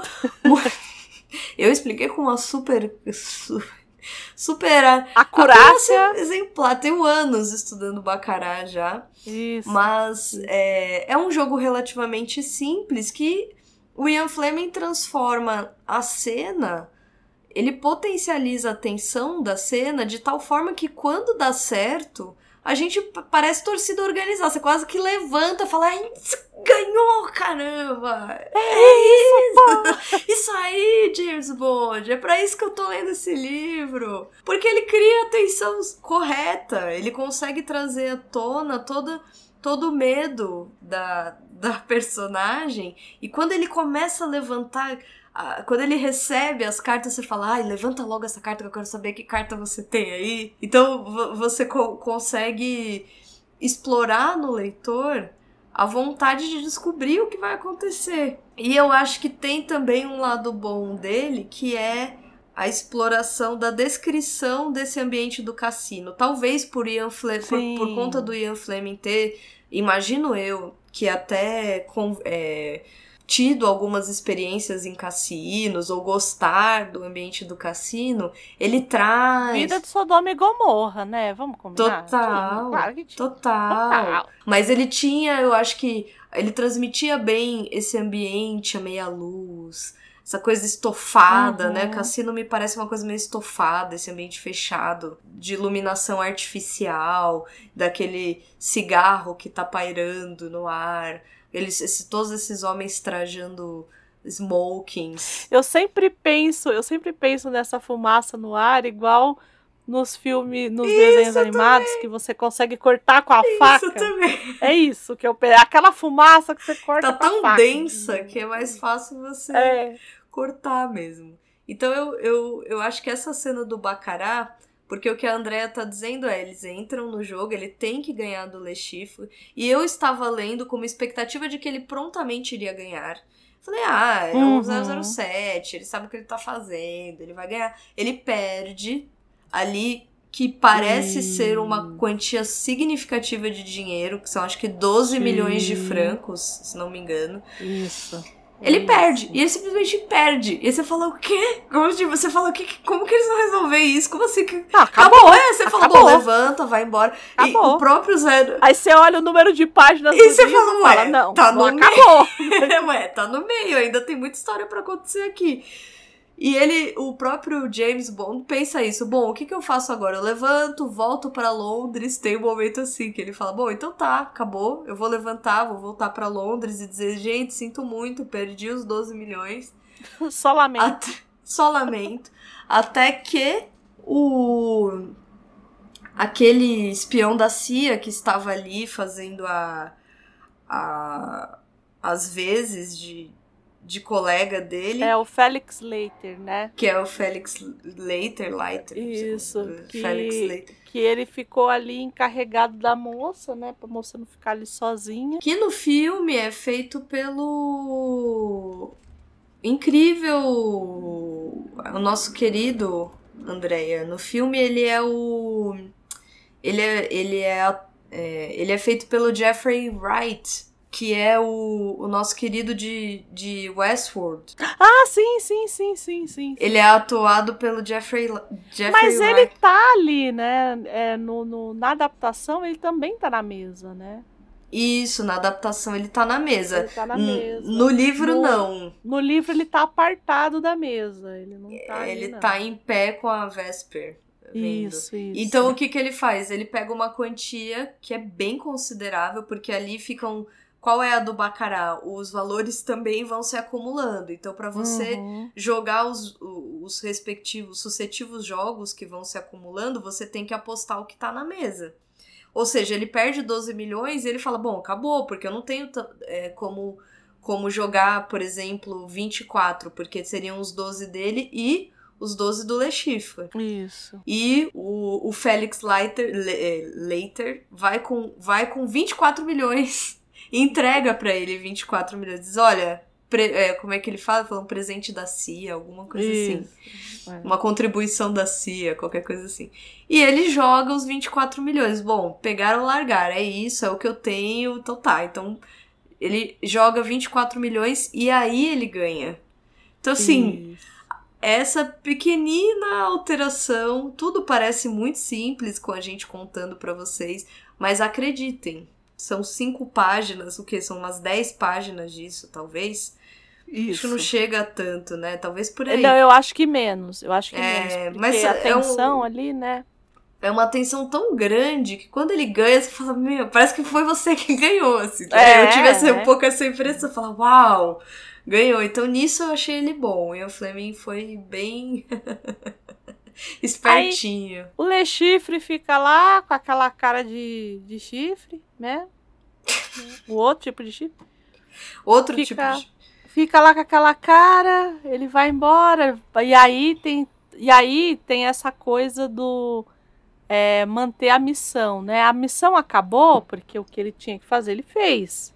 Aham. Então a missão acabou, agora ele pode relaxar, ele pode é, dar em cima da mulher o quanto ele quiser, né? Que, que é Curtir. curtir ali. E aí ele fala assim, vamos comemorar. E aí ele leva ela numa boate, num, em alguma num coisa restaurante assim. É. mega fino que tem lá. Eles comem. Como é que eles comem? É, Isso é uma coisa bem estereotipada que É, a gente tem muito. mesmo. Eles comem caviar. Você sabe o que é caviar, gente? Então, eles comem Nunca caviar. vi nem ouvi só falar. Só os falar. Tô igual o Zeca Pagodinho. É, mas eles comem, então, jantar. Na verdade, não, eu já comi caviar. Eu também já comi caviar, mas. E, no, Não e é uma entendo. bosta. É, não entendo tanto. Não entendo tamanha. tamanha. tamanho ziriguidum em torno de, de, de caviar. Eu mas- entendo. É a escassez. As pessoas Ah. pagam pela escassez. É igual o foie gras, que graças a Deus pararam. É o fetiche da, da exclusividade. É. O fetiche da exclusividade. É isso. Enfim. Ai, eu fico puta com essas coisas. Me dá o meu, me dá o meu em cuscuz e tá beleza. tá ótimo, né? Ah, enfim. E aí, o sujeito, eles estão ali e tal, e aí a, a Vesper recebe um bilhetinho ali, que ela acha que é do Metis, né, do, do agente francês, e ela vai atrás dele para ver, né, vai, ela vai até, a- o, até o hotel para ver se é, e na verdade ela é sequestrada. É Ora, uma ma- armadilha. que novidade, você já tá prevendo que isso vai acontecer. É claro. Não, o livro não acabou, então você falou. Não, é, então, não acabou, né? E aí ele vai atrás dele, tem uma perseguição de carro, ele tá com o Bentley, ai que beleza. E os Carrão. outros estão com Nissan, era Nissan, né? Era o Nissan. Era um Nissan. E aí eles estão ali naquela coisa, aquele vucu-vucu e biririba. E aí o carro vira e não sei o que, e ele apaga, e aí o tal do Le Chiffre lá. Ai, essa. Ai, essa cena é complicada. Porque ele sequestra o 007 e a Vesper e leva pra essa casa que tem lá e começa a torturar Jam- James Bond. Isso. Eu Como tenho no um filme. problema. No filme é, eles Isso. reproduzem bem isso. Isso. Eu tenho um problema sério com cenas de tortura. Sério.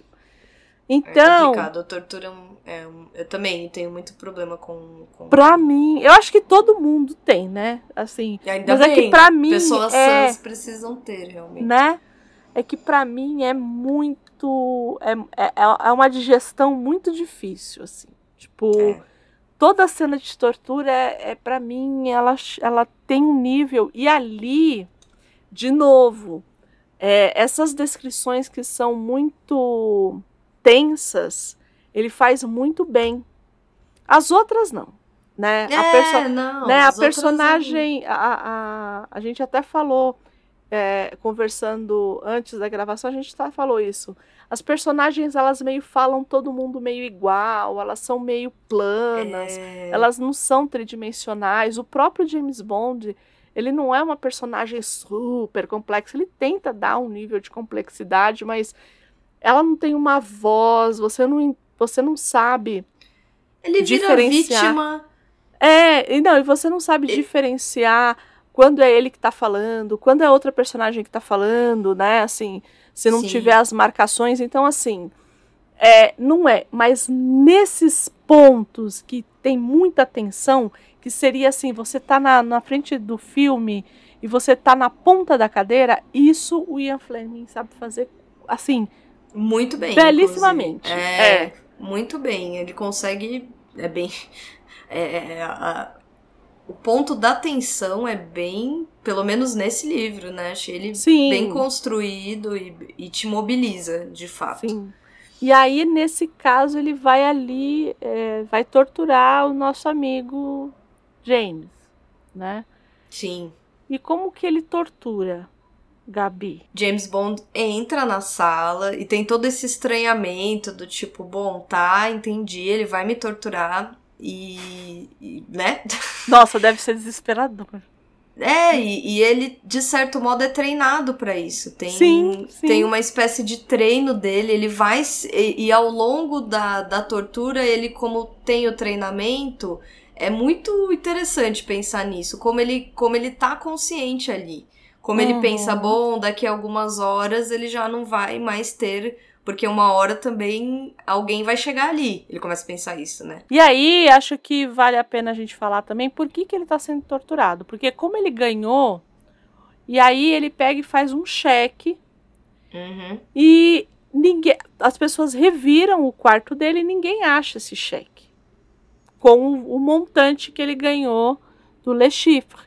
E aí ele fala assim, tá, é, a gente vai torturar você até você dizer onde está esse cheque. Então, Uhum. assim, ele está sendo torturado por conta do cheque. É isso. E basicamente É basicamente isso. É, não, e o livro ele é todo assim, ele é todo muito simples. Se você parar pra ver, as premissas são todas relativamente simples.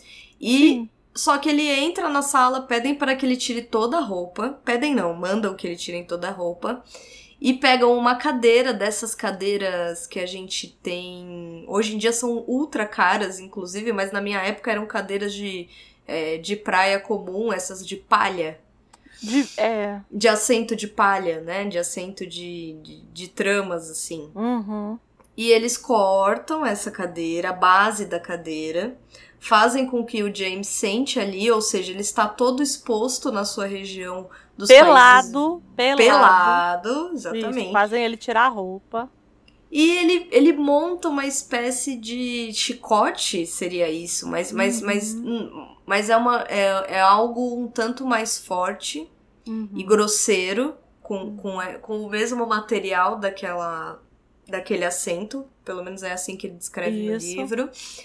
E ele vai o quê? Fa- fazer um, um mecanismo de forma que o movimento do, do punho dele, um, um arrebatamento ali do punho dele, é, atinja a- o saco escrotal e a região dos Países Baixos, vamos dizer assim, de James Uhum. Bond. Uhum. E, e dá pra supor, dá- e, e ainda bem que só supor de muito leve qual é essa dor, porque deve ser. Uhum. Fora o. Fora você estar exposto, porque a nudez por si só já é uma tortura, eu acho. Sim, Para as mulheres ainda mais, mas de qualquer modo, qualquer pessoa nua tá muito exposta, né? E Então, ele pegou no lugar onde mais dói, né? Literalmente. Haja, vi, haja visto que os meninos, é, os meninos saberiam dizer muito melhor que muito gente melhor, é. a dor que é qualquer batida, qualquer, né? A gente sabe. Então imagina, ele fica por, acho que é o que uma hora É, aí, uma ele hora. fica durante uma hora sendo hora exposto a essa a, a, a essa imolação, assim, né? A, a- a- ele, ele bate e, e, enfim, e deve, e a descrição é de uma dor assim, Lancinante. lacera, É, é. e, e ele mesmo vai dizendo, bom, é, das duas uma, eu vou desmaiar. Uhum. E ele vai tendo esse tipo de consciência. Ele diz, não, se eu aguentar mais um pouco, vai amanhecer e ele não vai ter alternativa e vai ter que me matar. Então, Uhum. se eu conseguir aguentar mais um pouco, porque qual começa a ser o jogo pro James Bond? Ele não dar o cheque. Isso. Porque, ué, mesmo que ele morra, é, o, o Le Chiffre não vai ganhar. Então é, é um pouco esse jogo, assim. O, qual é o único. O, qual é a única arma pra ele que está ali totalmente indefeso, nu, apanhando de uma forma muito é, covarde apoiando Uhum. de uma maneira muito covarde, qual é a única arma que ele tem? É não ceder. Então, assim, mesmo que ele morra, tudo bem, o Lechif não vai ganhar, né? Ele vai... O consolo de James Bond de sua morte seria esse, né? Mas ele passa por essa tortura. Chega um agente da.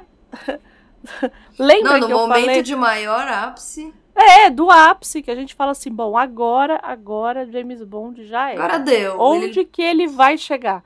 E aí chega um agente russo da Smersh, que é aquela companhia que, né, aquela instituição que mata, é, que são os exterminadores de, de detetives, né, de espiões, detetives não, de espiões, Aliás, e ele dá, um parênteses. Smash, na verdade, é um acrônimo entre Smert e Spionan. Que é, É. morte e espiões. Isso, Desculpa, eu precisava fazer esse, esse pequenino que eu deveria ter dito antes. Deveria, mas a pessoa é assim. E aí surge esse cara que é dito como Stone, né? Que é o cara, é uma pedra, que o cara não tem expressão, o cara não tem nada. Bem russo. E ele vai lá e dá um tiro no cara que ele fala assim: olha, você expôs a nossa, a nossa instituição, enfim. E ele dá um tiro, aí tanto que ele fala assim, ele abre um terceiro olho É, na testa do cara que cai do meu lado. E aí e o filme vira mostra isso também. também. E aí ele vira pro. O James Bond já falou assim: ferrou, vou morrer também. E ele fala assim: então, eu só vim pra matar o fulano. Então. É, Ordens são sua ordens. aí, fique bem aí, até mais. E aí ele. O cara vai embora, vaza. E ele falou: fui, foi um golpe de sorte Literalmente. literalmente. E nisso, a, a Vesper, que estava em outro lugar, é, também, porque os caras, ele também mata os caras que tinham Os prendido ela, capangas. Uhum. né, os trapizomba lá. E aí ela vê o, o James Bond lá, aí ele apaga e a gente não sabe mais. Pronto. Então, o que, que aconteceu a partir daí? Aí depois a gente vai vê-lo só no hospital, né? Uhum. já recuperando a consciência e tudo mais. E ela fazendo aquele papelzinho de ah, meu Deus, tudo aconteceu por minha culpa. E ele, E- do tipo, foi sua culpa mesmo, pra falar o quê? né? Vai falar o quê, né? Sim. É, sim, sim, foi sua culpa. Mas tudo bem. Eu não tive direito ao prêmio principal, então tudo bem, ainda vou conseguir em algum momento.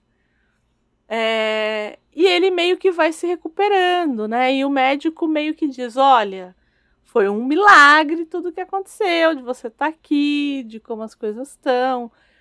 E aí é muito curioso, porque é, tem um determinado momento no livro, quando o Le Chiffre está fazendo a, a, a- Como é que fala? A tortura, ele fala assim: é, você pode morrer, eu posso te matar, mas você também pode ficar impotente pela forma que Uhum. eu tô. E aí, assim, é acabar com a potência de qualquer forma, né? Ou o cara Dá morre. mais uma ou... figura assim. Exato, exato. Por isso que eu achei muito curioso. Ser ali a tortura. Né? Sim. Enfim. E aí ele vai recobrando e tudo mais, e aí ela, ele começa a melhorar e eles decidem viajar, né? Uhum. Ele e a Vesper. E aí nisso, quando isso acontece, tem s- quase 30 páginas pra frente. E você fala, Ué. ué, eu achei que tinha acabado ali. Já Ah, não deu? acabou, não. Já deu, já. Mas acho que não. E aí, a partir dali, você já sabe o que vai acontecer. É. Porque se não acabou ali, tem algum mistério da véspera. E é, É. isso que a gente acaba descobrindo. Descobrindo. Uhum. Que ela é uma agente dupla, da Smersh, inclusive. E ela se mata, né? E Ela deixa se uma mata. carta pra ele. Deixa uma carta super sentimental, que eu te amo, e biriri bororó. E você nunca vai me perdoar pelo que eu vim te contar. Isso, isso. E conta. E o fim. É. Então, aí que tá. Aí que tá. Porque no filme se tenta trazer, né, uma dá uma humanizada aí nesse James Bond, né? Apesar de, de tentar também colocá-la nesse lugar duplo, a Eva Green. Uhum. Eva Green. Eva Green. E, e apesar de tentar, eles também. Eles, ele, de colocá-la nesse lugar duplo, eles tentam humanizar o James Bond e dão uma carga significativa para ela na história. Sim. Pro, pro que Sim. vem depois desse filme. Porque ela quase vira uma musa para ele. É, Ele um pouco não consegue esquecer o que aconteceu com ela, tem isso. Agora, no, no livro, é um homem hétero, branco, imaginem. é, um, um- um espião, além de tudo, toda essa representação da potência e da força Uhum. do espião, que, que, que é um espião de elite. Então, imagina, o, cidadão quase não se acha o centro do Uhum. universo. Então e que é reação. enganado, e que é enganado. enganado brilhantemente. brilhantemente por essa mulher, entende? Por uma Então, mulher que ele, ele e ele fala inúmeras vezes que ela é meio a, a Uhum. impressão que ele dá o tempo inteiro no livro é que ela é meio tapada, meio, enfim, né? E aí ela que engana ele no final das contas, né? Eu posso ler o fim? Claro. Eu vou ler a última. Último parágrafo que é a fala dele, né? Uhum. Ele diz assim: Aqui é 007, estou numa linha aberta, é uma emergência, está me ouvindo? Repasse isto. A 3030 é, era agente dupla, trabalhando para os vermelhos. Sim, merda, eu disse era, aquela vadia morreu. É isso. A última a- frase é essa. A última frase do romance é essa. E aí. e é isso, né? Do tipo, acabou-se aqui e. E aí, antes, antes disso, tem todo um. Ele começa a discutir com o Mattis, né? Toda aquela coisa do. De que lado que a gente tá, se a gente é herói ou é vilão. Né? É, então ele tem ali quando ele está ali no momento do hospital, que as pessoas vão visitá-lo enquanto ele está em, em recuperação, ele meio que coloca em xeque essa vida dele, né? É. Ele fala assim, ah, então eu sou vilão e é, e é assim e o que dá a entender é que não é por conta da moça especificamente, mas é por conta do que Isso. aconteceu Dele, com é. ele, né? Ali naquele lugar de ter sido de certa forma violado, né? De ter, de ter a sua é, a sua é Potencialidade, mais né? forte da sua potencialidade, é exato, colocada à prova, né? Então é, tem toda essa discussão e é, essa discussão ela termina no momento em que ele percebe que ele foi que ele foi enganado, né? E, aí- ele fala tanto que É uma história muito cima- masculina, né? muito, muito. Mais pra Muito. cima ele até fala, tipo, é, ele já não sentia amor. Em algum momento mais lá pra cima, né? Isso. aham. Ele fala, tá, tá escrito lá, ele não sentia amor. Então, é, e, e ele, ele nem se abala dela ter se matado, né? Que é essa coisa do que a Andrea, mas ela tava, ela era agente duplo. Ele passou por tudo por conta dela. É, tudo Não, isso a aqui- gente entende, mas existe um Não, é todo, é todo um reforçar, inclusive, do pecado original, gente. sim, sim, É a mulher como a grande tentação. como uma grande como tentação. É a isso. pessoa que vai testar toda a sua moral, todo o seu verdadeiro caráter, o quem você É é. Então eu acho que, que ali não tem. É, é exatamente o estereótipo patriarcal que a gente fala o tempo todo, bem clássico mesmo, bem Sim. cru, do homem que nunca mais vai ser o mesmo, afinal ele foi traído por uma mulher. Isso. Né, Foi ué. maculado, né? Ele foi Maculado, maculado. foi profanado, foi profanado. É, nesse, é nesse lugar que tá. É, o- É é nesse o- lugar. É muito do profano mesmo. E... Mas é, é curioso que nas adaptações que a gente assistiu, eu assisti as três, né? Eu assisti tanto a série pra TV, eu é comecei e não 54. terminei a série. Vamos É. falar dela. Que é Hum. bem ruinzinha, né? Assim, Uhum. bem É bem- né?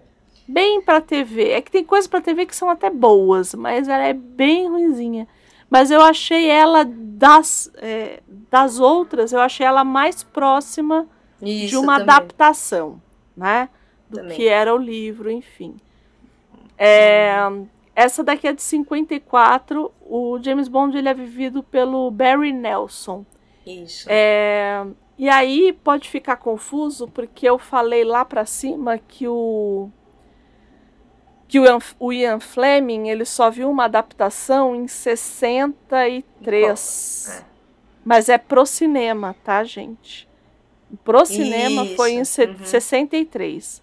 Essa daqui ela é pra, foi pra TV. Ela era um, um compilado de, é, de uma série e ela entrou Isso. como Cassino Sabe Royale. O que eu lembrei do começo do porque essa série de televisão se chamava Clímax. E Isso. lembra muitíssimo, porque era bem o, o padrão da época mesmo.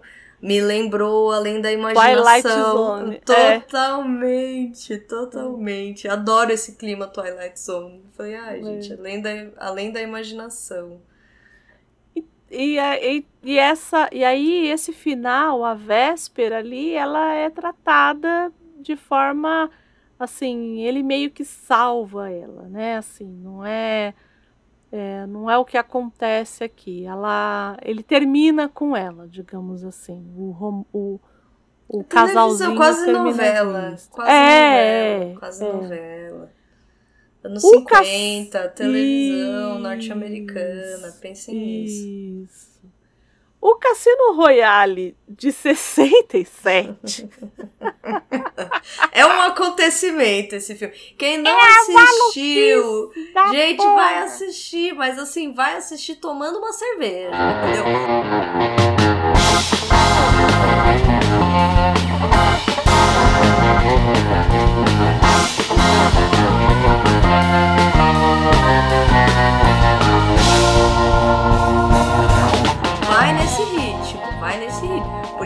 Isso.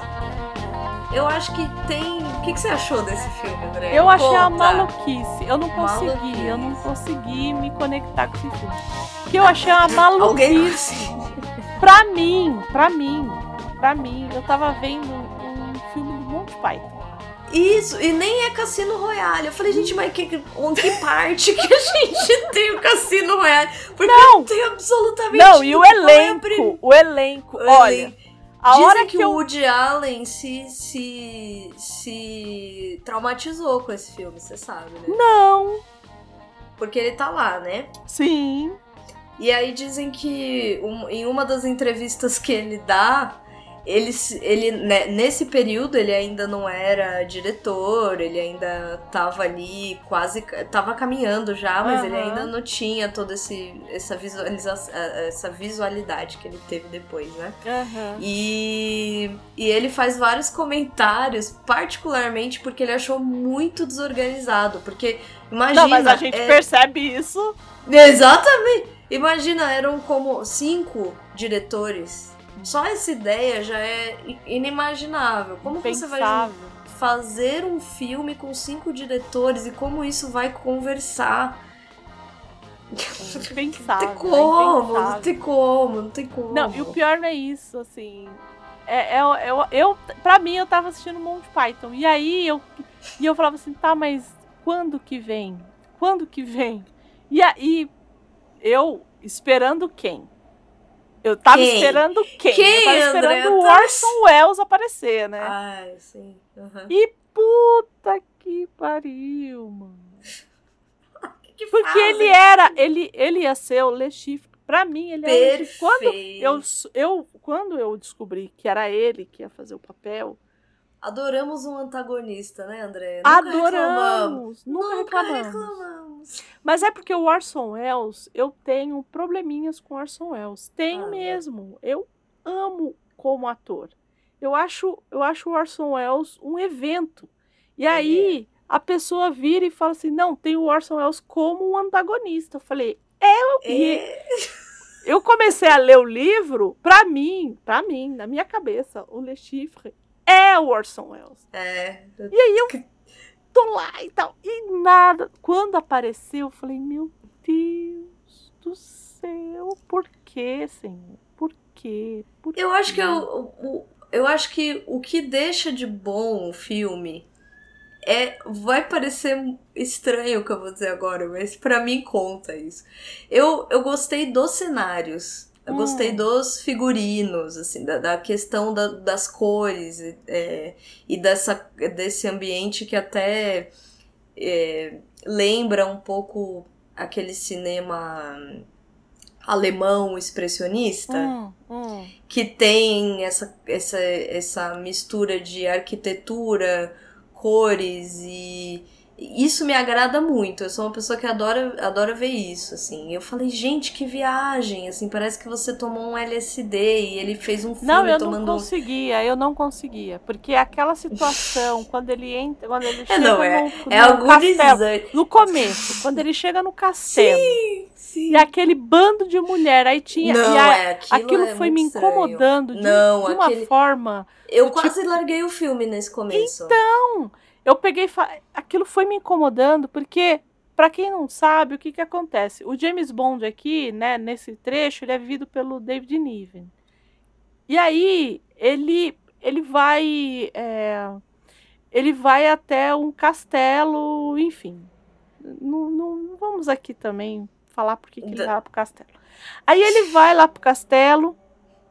E o, o dono do castelo morreu e Hum. todas as mulheres estão lá e são várias filhas e a esposa do cara e é um escocês, então o, tem o gaiteiro, a maluquice da porra, tem o gaiteiro lá de do, do- da É gaita muito de estranho, fole. tudo é estranho. É tudo filme. muito esquisito. E aí o E aí esse gaiteiro tá lá tocando, daqui a pouco, aí ah, eu vou tomar banho. Aí ele aí tem uma moça é, dentro da banheira.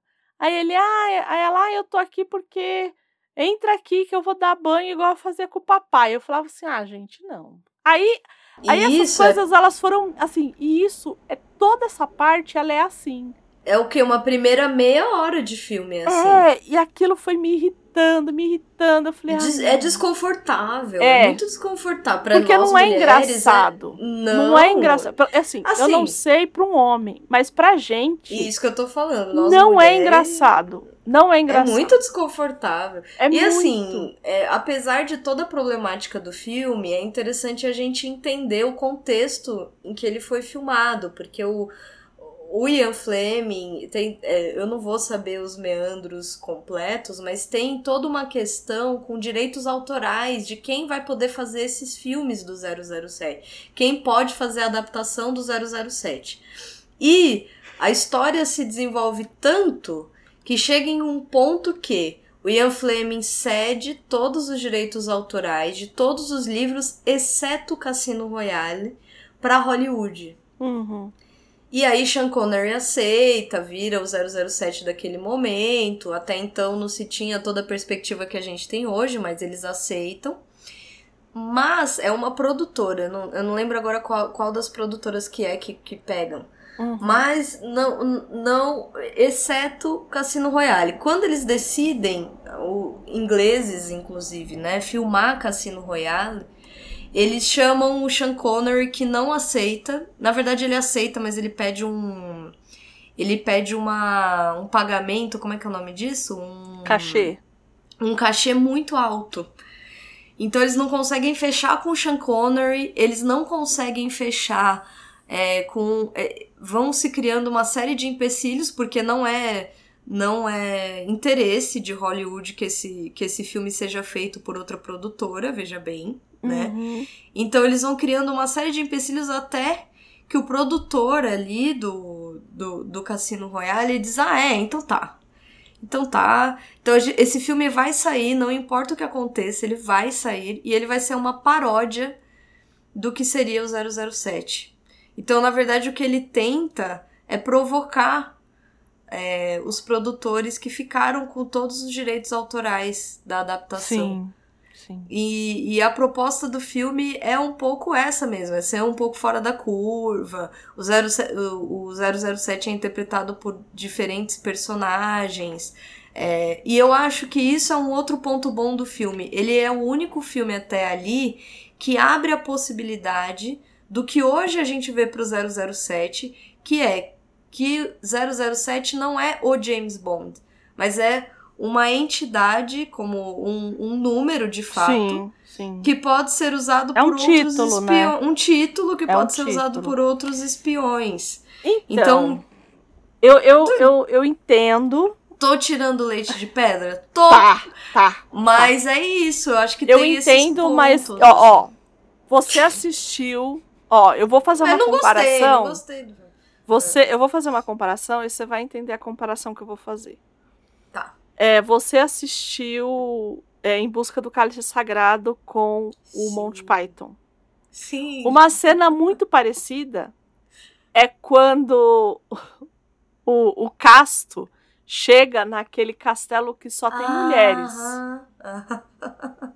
Só que aquilo é engraçado. É muito engraçado, realmente. E, e Entende delicado onde eu quero também, chegar? Né? Do Aham. tipo, porque elas falam assim, ai, como é que é?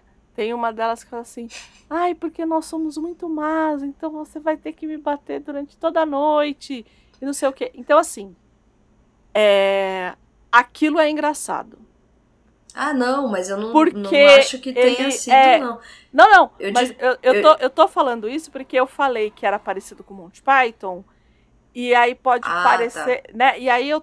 Porque a- aqui a linha do. A linha do, do incesto, ela é completamente rasgada, assim. Tipo, não existe. Isso. E a- eu acho que é isso que nos incomoda nessa primeira parte do filme, entende? Ela é a mesma cena do Monty Python. Se você parar pra pensar, é a mesma coisa. É um homem chegando num lugar que só tem. num, num castelo que só tem mulheres. E que só vivem mulheres.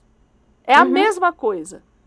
Mas, pra mim, o- acho que a- o que pesou foi essa coisa do incesto. Eu fiquei. Eu fiquei. Olha, eu fiquei É, Eu, eu, eu realmente quase larguei o filme, porque eu, eu realmente me incomodei no nível de achar bem desrespeitoso bizarro, mesmo. bizarro, bizarro demais. É Eu bem não sei- masculino num, num nível. é, Então, mas eu acho que é um masculino datado. Eu acho que nem os Datado? meninos hoje vão Datado. conseguir ver, ver aquilo Datado. bem, entendeu? Vão achar. Não, óbvio que não, mas é Esquisito. esse masculino.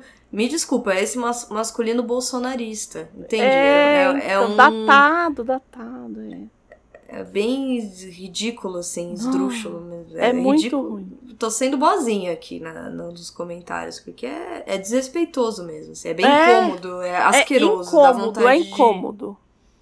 É incômodo. Se vocês puderem assistir, parece que a gente tá só metendo palmo por meter o pau. Assista. Mas assistam, vocês vão Assistam. Eu vou deixar o trailer nos comentários, no, no post. E aí Isso. vocês olhem o trailer, que é uma maluquice do caramba. Já o trailer já é. Né? Os créditos já é. Ah, Andréia, mas Monty Python, então. Monty Python tem o Terry Gilliam fazendo os, os créditos. Não tem nem como comparar. Não, Né? não. Enfim.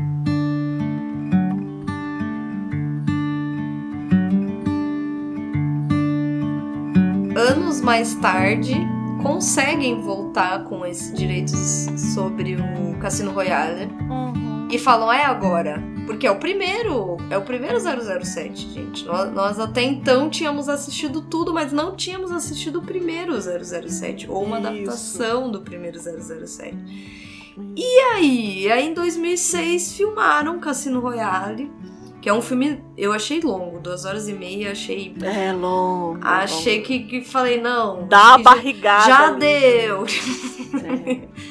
E olha que eu não sou de reclamar de filme longo, mas esse filme me fa- Não, falei, é, não. não precisava, não. não É precisava dirigido disso. por Martin Campbell Uhum. e estrelado por Daniel Craig. O, o- o- que a Andrea ama chamar de quê, Andrea? Tiririca bom. Mas... Mas isso. Mas isso. É muito bom.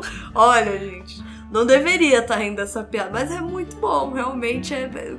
Pro, pro Não, mas não isso não fui eu que inventei. Não fui eu que inventei. Não. Vou dar os créditos aqui. Quem inventou foi os meninos do MD. Do falecido MDM. Falecido. Então tenho que dar aqui os créditos a eles, porque assim, o Daniel Craig, né?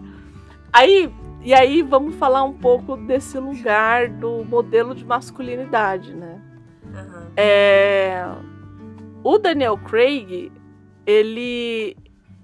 A gente viu aqui que tem o Sean Connery, o Roger Moore, o Timothy Dalton, que eram homens muito bonitos, mas que eles não eram esse cara sarado. Não, não era. E aí, quando a gente vê o, o próprio Pierce Brosnan, não é? Uhum. Né? Ele tinha aquela, aquela nossa noção Tem uma do- estrutura, assim. Uma isso, eles são meio, estrutura eles são parecidos, todos Uhum. eles são parecidos estruturalmente assim parecidos, né? E o Daniel Craig, ele vem mudar isso, ele é mais troncudo, né? Assim, é mais é, é maior e tal, né? E muito, que diz muito a respeito de como essa masculinidade é vista hoje, né?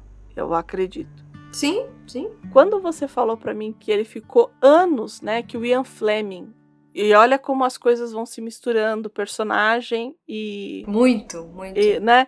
Quando você falou que o Ian Fleming, ele te- teve um, um relacionamento muito longo com uma, uma mulher casada, né?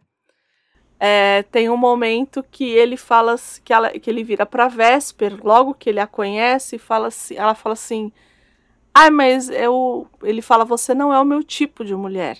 E ela fala assim: "É, mas por que eu, né?" eu-" E aí ela meio que fala o que ela acha, ele fala assim: "Não, não, é solteira". É, isso. É, E aí eu falei, olha só que danado. Eles, então tem é porque e essa- ela cutuca ele. Eles, elas, ele É. diz assim: você não é meu tipo de mulher. Eu acho que ela fala "É inteligente. Eu acho que ela fala isso. Isso, Aí ele é não, solteira. É. Solteira. É. Porque tem isso, né? Porque ele acaba se, se relacionando lá na ilha com uma mulher casada e a mulher coitadinha, né? Não, e mais tarde mesmo, quando não nesse filme, mas quando ele, ele se aposenta, ele meio que vai pra uma espécie de Jamaica também, né? Isso. Tem isso, toda, todo, todo o Ian Fleming tá lá. Pra mim, todo o Ian Fleming Mas tá lá. mesmo, mesmo no, no livro, lembra que ele fala assim que todo o dinheiro dele vem pela Jamaica? Isso! Porque o, exatamente. lembra? Uhum. Porque o fotógrafo da revista tal é que manda o Isso. dinheiro. Então, é muito assim, é muito autocentrado. Muito né, autorreferenciado, autocentrado, muito, o tempo muito. todo, o tempo o todo. tempo todo. No Cassino Royale de 2006, a gente também tem essa historinha do Le Chiffre, né? Do, Nossa, de- mas achei que encheram uma linguiça, André. Você eu achei achou? também, eu achei Assim, também. eh, Tentam um pouco. Eu entendi um pouco da, da- do apelo, eu entendi o porquê estavam fazendo. Particularmente aqueles primeiro, primeiros 40 minutos, que eles está em, em, em umas missões absolutamente aleatórias, correndo atrás Uhum. de pessoas e descobrindo alguma. Até que ele chega. No, no, no rapaz que tem o celular de alguém, Isso, isso. e aí aquilo um pouco consegue configurar o caminho até o Lechifre, mas assim, os primeiros, sei lá, e, e toda aquela parafernália de gente correndo e pulando e explodindo. Uhum, E entra uhum. num, num, num prédio em construção e o outro corre. Você fala, Sim. peraí, calma, Não, mas todo quê? aquele primeiro ato, todo aquele primeiro ato é contando o que é o James Bond. Isso, né? é. é isso. É. Então a gente vai ver o cara fazendo parkour, Isso, gente- parkour, exatamente. Sabe? A gente vai ver isso. É, todo aquele, aquele primeiro arco, a gente só vai descobrir de fato o que ele vai fazer já ali no final do primeiro ato. Isso, exatamente. né? E- Assim, não fica claro. E eu acho que enche linguiça mesmo. Mesmo por um Sim. filme de ação, aquilo era dispensável. Eu Era, entendo. era. Sabe o que me parece? Que é só pra entregar ação pro público. Tipo, ah, vocês querem ver ação? Tó, então é isso. Esse é o James Bond. Ele é esse cara. É, é, incrível, que corre, faz parkour e consegue chegar em qualquer lugar e esse é o Tó, vocês querem É Tó? isso. Ele É, isso. É bem por aí mesmo. porque não leva a lugar narrativamente. A lugar nenhum. nenhum, nenhum. E Não tem vários momentos no filme assim. Sim. Eu acho que tem uns momentos que você fala, mas amigo, tipo, pra quê? São 20 minutos de cena que você fala, tá, mas para quê? Assim, é bem.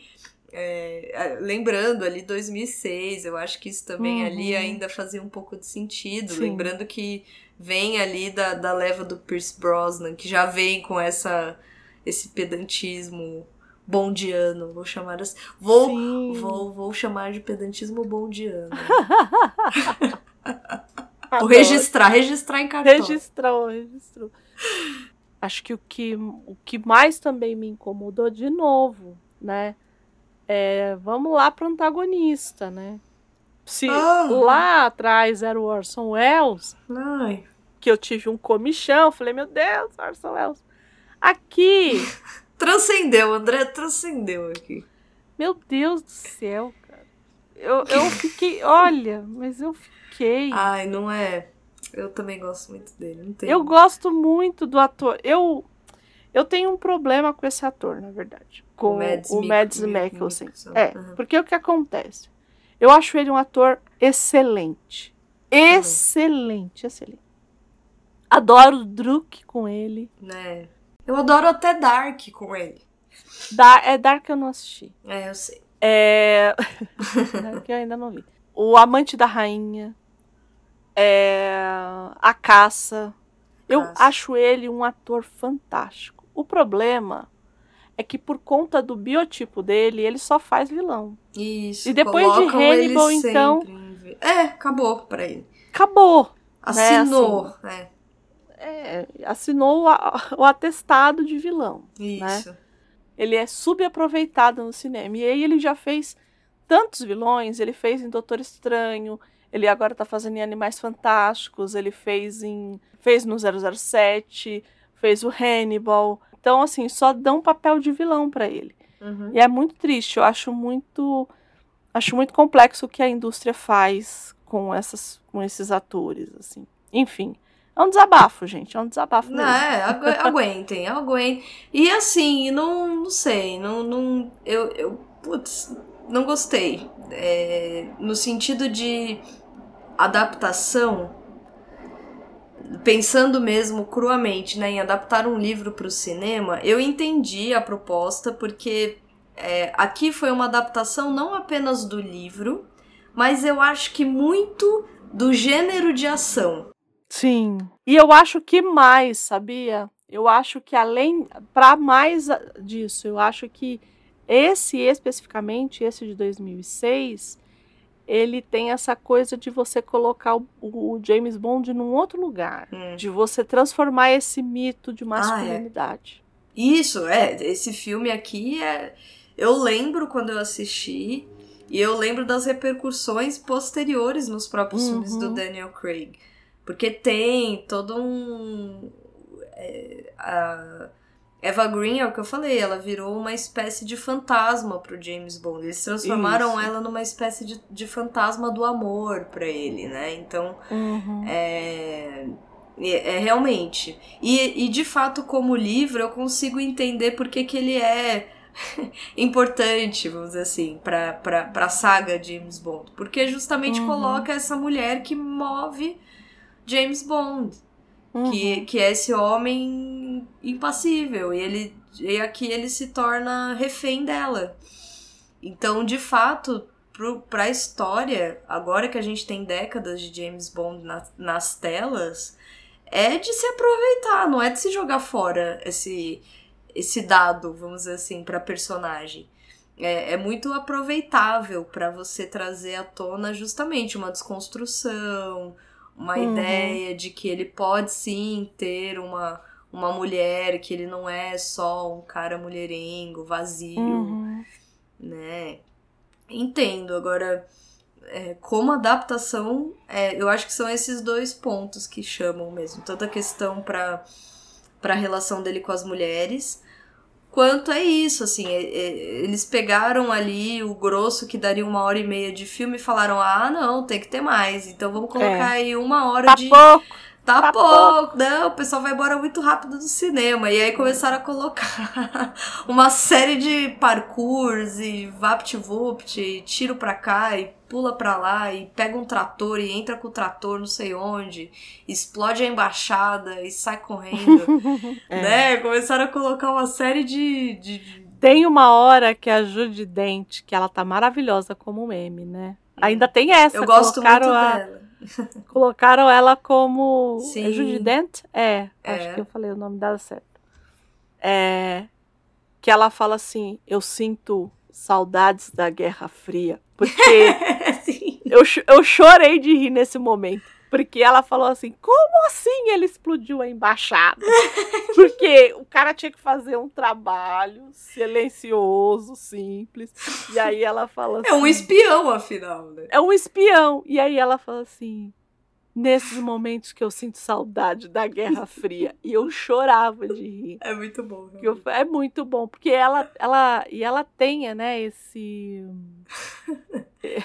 esse lugar, É assim, muito meio- irônico. meio assim, irônico, é, meio ali, assim, você é. não ela tá meio blasé, meio irônico. Ela é ótima, ela é ótima. Eu adoro ela, já demais, assim. Ela, eu vi uma entrevista dela. Aí, só fazendo um parênteses, eu vi uma entrevista dela falando daquele filme que a gente falou lá no Muito Barulho por Nada, É, com qual? o, com o Kenneth Branagh, que, ela, Hum. que ele faz o Shakespeare, e que ela faz a esposa do Shakespeare, né? Ah, E aí ela fala assim: é, ser dirigida por ele é um desafio, porque ele poderia muito bem fazer o meu papel. ela fala isso. Gente, mulher incrível. Tô Ela é indo- muito incrível. Tô Ela é muito incrível. Ela fala assim: é, mu- é muito. Como é que, é que ela fala? É muito. É, é muito desafiador ser dirigida por ele. Porque, primeiro, que o set é uma. O que ela quer dizer é que é uma bagunça. De, uma Sim, bagunça no claro. sentido de divertido. Claro. E parece que ele é uma pessoa muito engraçada e tal. E ela falou assim. E aí, quando para toda a graça que a gente tem que fazer, ele poderia ir lá e fazer o meu papel.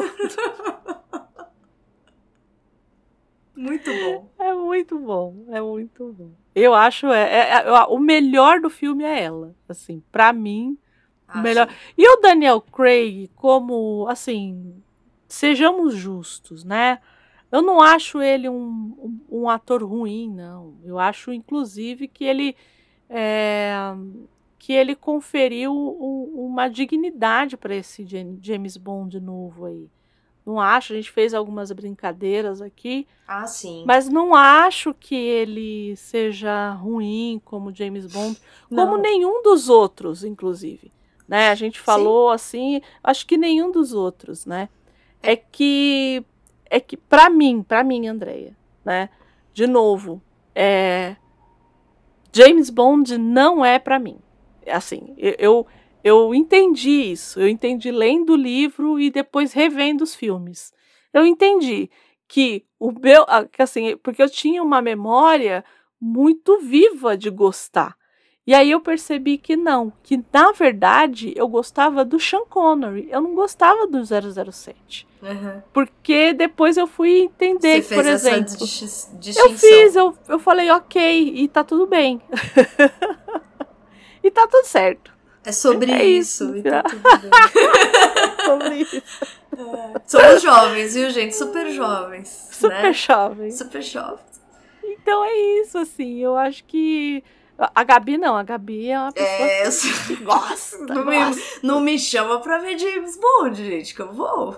Me Ela chama. vai. Eu vou, eu gosto. Adoro James Bond. E assim, eu, eu acho que. Uma pena que você não pegou uma época que os boxes era uma fortuna, mas era uma, o box ele era um, uma maleta do 007. Coisa Meu mais linda do Deus, mundo. como É, assim? Você ia amar. amar. Voltem boxes, voltem. Mas assim, olha, eu e o meu irmão, a gente brincou sobre o Tiririca Bom, o Daniel Craig. Mas de fato, concordo com você. Eu acho que eu acho que ele vem trazer mesmo uma repaginada pra personagem, Uhum, uhum. pra esse novo século XXI, pra essa visão de tentar destruir o estereótipo machista, misógino de James Bond. Acho que ele consegue. Acho que consegue, né, óbvio, não consegue porque, enfim, o problema é- tá dado. Não tem como você Uhum. escapar de um espião, homem, enfim. É, tem, tem várias especulações já em torno disso, do tipo, quem vão colocar, como é que vai ser isso, né? Mas eu acho Tenho, que. eu, posso, eu posso deixar aqui, assim, um desejo que eu tô jogando pro universo? Ai, tô jogando joga. pro universo. Eu já sei, eu tô, tô por dentro, mas fala, fala, não sei. Me conta, qual é o seu desejo? Idris Elba. Esse é o meu desejo. A pessoa dese- deseja pouca coisa, né, Andréia? Também, vou te falar. Idris Elba. No papel de James Bond. Queria, queria muito. Queria rude, como diria o outro. Queria de fato. Imagina, Porque mas André não por nada, né, André? porque eu não gosto de 007, mas eu ia assistir, eu ia, Mas gostamos de Idris Elba. Exatamente. Não, mas também, né, um acontecimento. E, e É um assim, acontecimento. Eu, e eu acho que tem, porque estavam falando de, ser, de ter uma mulher, não é? Isso, estavam, estavam. Eu Tão, não na acho- verdade, né? Então, é, aí a gente vai entrar numa discussão que talvez as meninas que escutem isso aqui É. vão contra mim. Mas eu não acho que é uma personagem que ficaria. Eu não sei a necessidade de ter uma personagem como 007 sendo feito por uma mulher. Também, Andréia, não, não é algo que, assim, seja meu grande, minha grande bandeira, eu não vou mentir. Entendeu? Do tipo, Não faz é, o que fez o faz o que fez o Spielberg e o, e o Lucas. Não ah, vocês não vão deixar a gente fazer? A gente faz outro melhor, com, com, mais, com mais complexo, mais. Não, que foi o Indiana Jones no final. é, e, e faz outro. fa- e- não precisa ser Isso que eu ia 007. falar, não precisa. Eu acho que, é- eu acho que o verbo é esse, precisar. Eu acho que não precisa, Isso, eu É. acho que não precisa. né? E mas assim, gostei muito já que estamos aqui falando disso, né? Gostei muito do Sem Tempo para Morrer. Teve muita gente reclamando, principalmente do do Rami Malek, que faz o o antagonista do filme, Uhum. do quanto não deram espaço pra ele no filme e até ele ficou um pouco sem ação, não é um vilão clássico do que a gente pensa de Uhum. 007. Mas eu gostei muito, gostei muito. Eu e meu irmão, assim, praticamente, porque meu irmão também gosta de 007. E aí Ah, ele, ele gosta também. ele adora. E aí ele assistiu e falou: Gabi, você tem que assistir. Porque ele estreou e eu tava assim, como, vou assistir. É agora. Eu tô indo. E aí, e aí eu, eu me planejei toda pra ir, não deu. No dia eu, eu tive um, um, um probleminha, não consegui ir, mas eu já tava com a sessão onde eu ia, já sabia tudo. Aham. E meu irmão ficou como, meu Deus, como assim? Você não assistiu? Você tem que assistir, meu Deus. Ele como precisava comentar, né? Como eu sou a única empolgada com 007, ele pelo Ah. visto também. Nós temos um ao outro. Nós estamos sozinhos nesse universo de zero. Juntem-se a mim e a meu irmão, gente. Vocês estão. então a gente. Não, mas a audiência, a audiência do Portal Refil, muita gente gosta. O próprio Bruno, o do- É, dos meninos, Bruno. gosta muito de 007. Vamos fazer Eu acho que eles já fizeram bolado. alguns programas, inclusive, de 007. É, eu gosto também. E aí a gente Eles ficou trocando muito. isso, assim, toda essa emoção que traz o filme. E eu realmente acho que tá. Como, como fã 007, eu posso dizer que assim, tô. Tô feliz, assim, com esse último filme, com ah, o desempenho do Daniel Craig em geral, assim, eu acho Sem muito tempo, bom. irmão? É esse, né? Sem tempo, irmão. Sem tempo, irmão. Sem tempo, irmão. Andréa tá. Hoje ela tá perigosa, gente. Tô Tá atacada! atacadinha essa mulher. Gente, mandem mensagens pra Gabi. Gabi vai amar Por favor. falar sobre 007. Por favor. Ela vai amar. Porque ela gosta de 007. Gosto. Mandem mensagem pra onde? Pra contato, arroba livrosemcartaz.com.br ou comenta. Comenta no nosso Instagram, que é arroba livrosemcartaz é, underline, mas se vocês digitarem livros em cartaz, aparece nas buscas. Podem comentar no site, podem enviar e-mail, podem mandar direct, podem. Entre em contato, queremos, queremos. Queremos, queremos falar a respeito. Eu menos. Eu foca mais. na Gabi. 007 foca na Gabi. Vem na minha. Então é isso, gente. Muito obrigado por terem ouvido essas duas doidas até aqui. Falamos muito a respeito de muitas coisas. Por favor, sejam educados e, e né? Enfim, acho que Não é, é que culpa nós temos nossa, aqui é uma 007. audiência- uma audiência seleta, então acho que temos um porto seguro aqui. Acho que não temos tantos problemas nesse sentido. É, Gabi, muito obrigada, como Obrigada. sempre. como sempre. E é isso, gente. A gente vai ficando por aqui. Até o próximo programa. Até. Tchau, tchau. Tchau, tchau.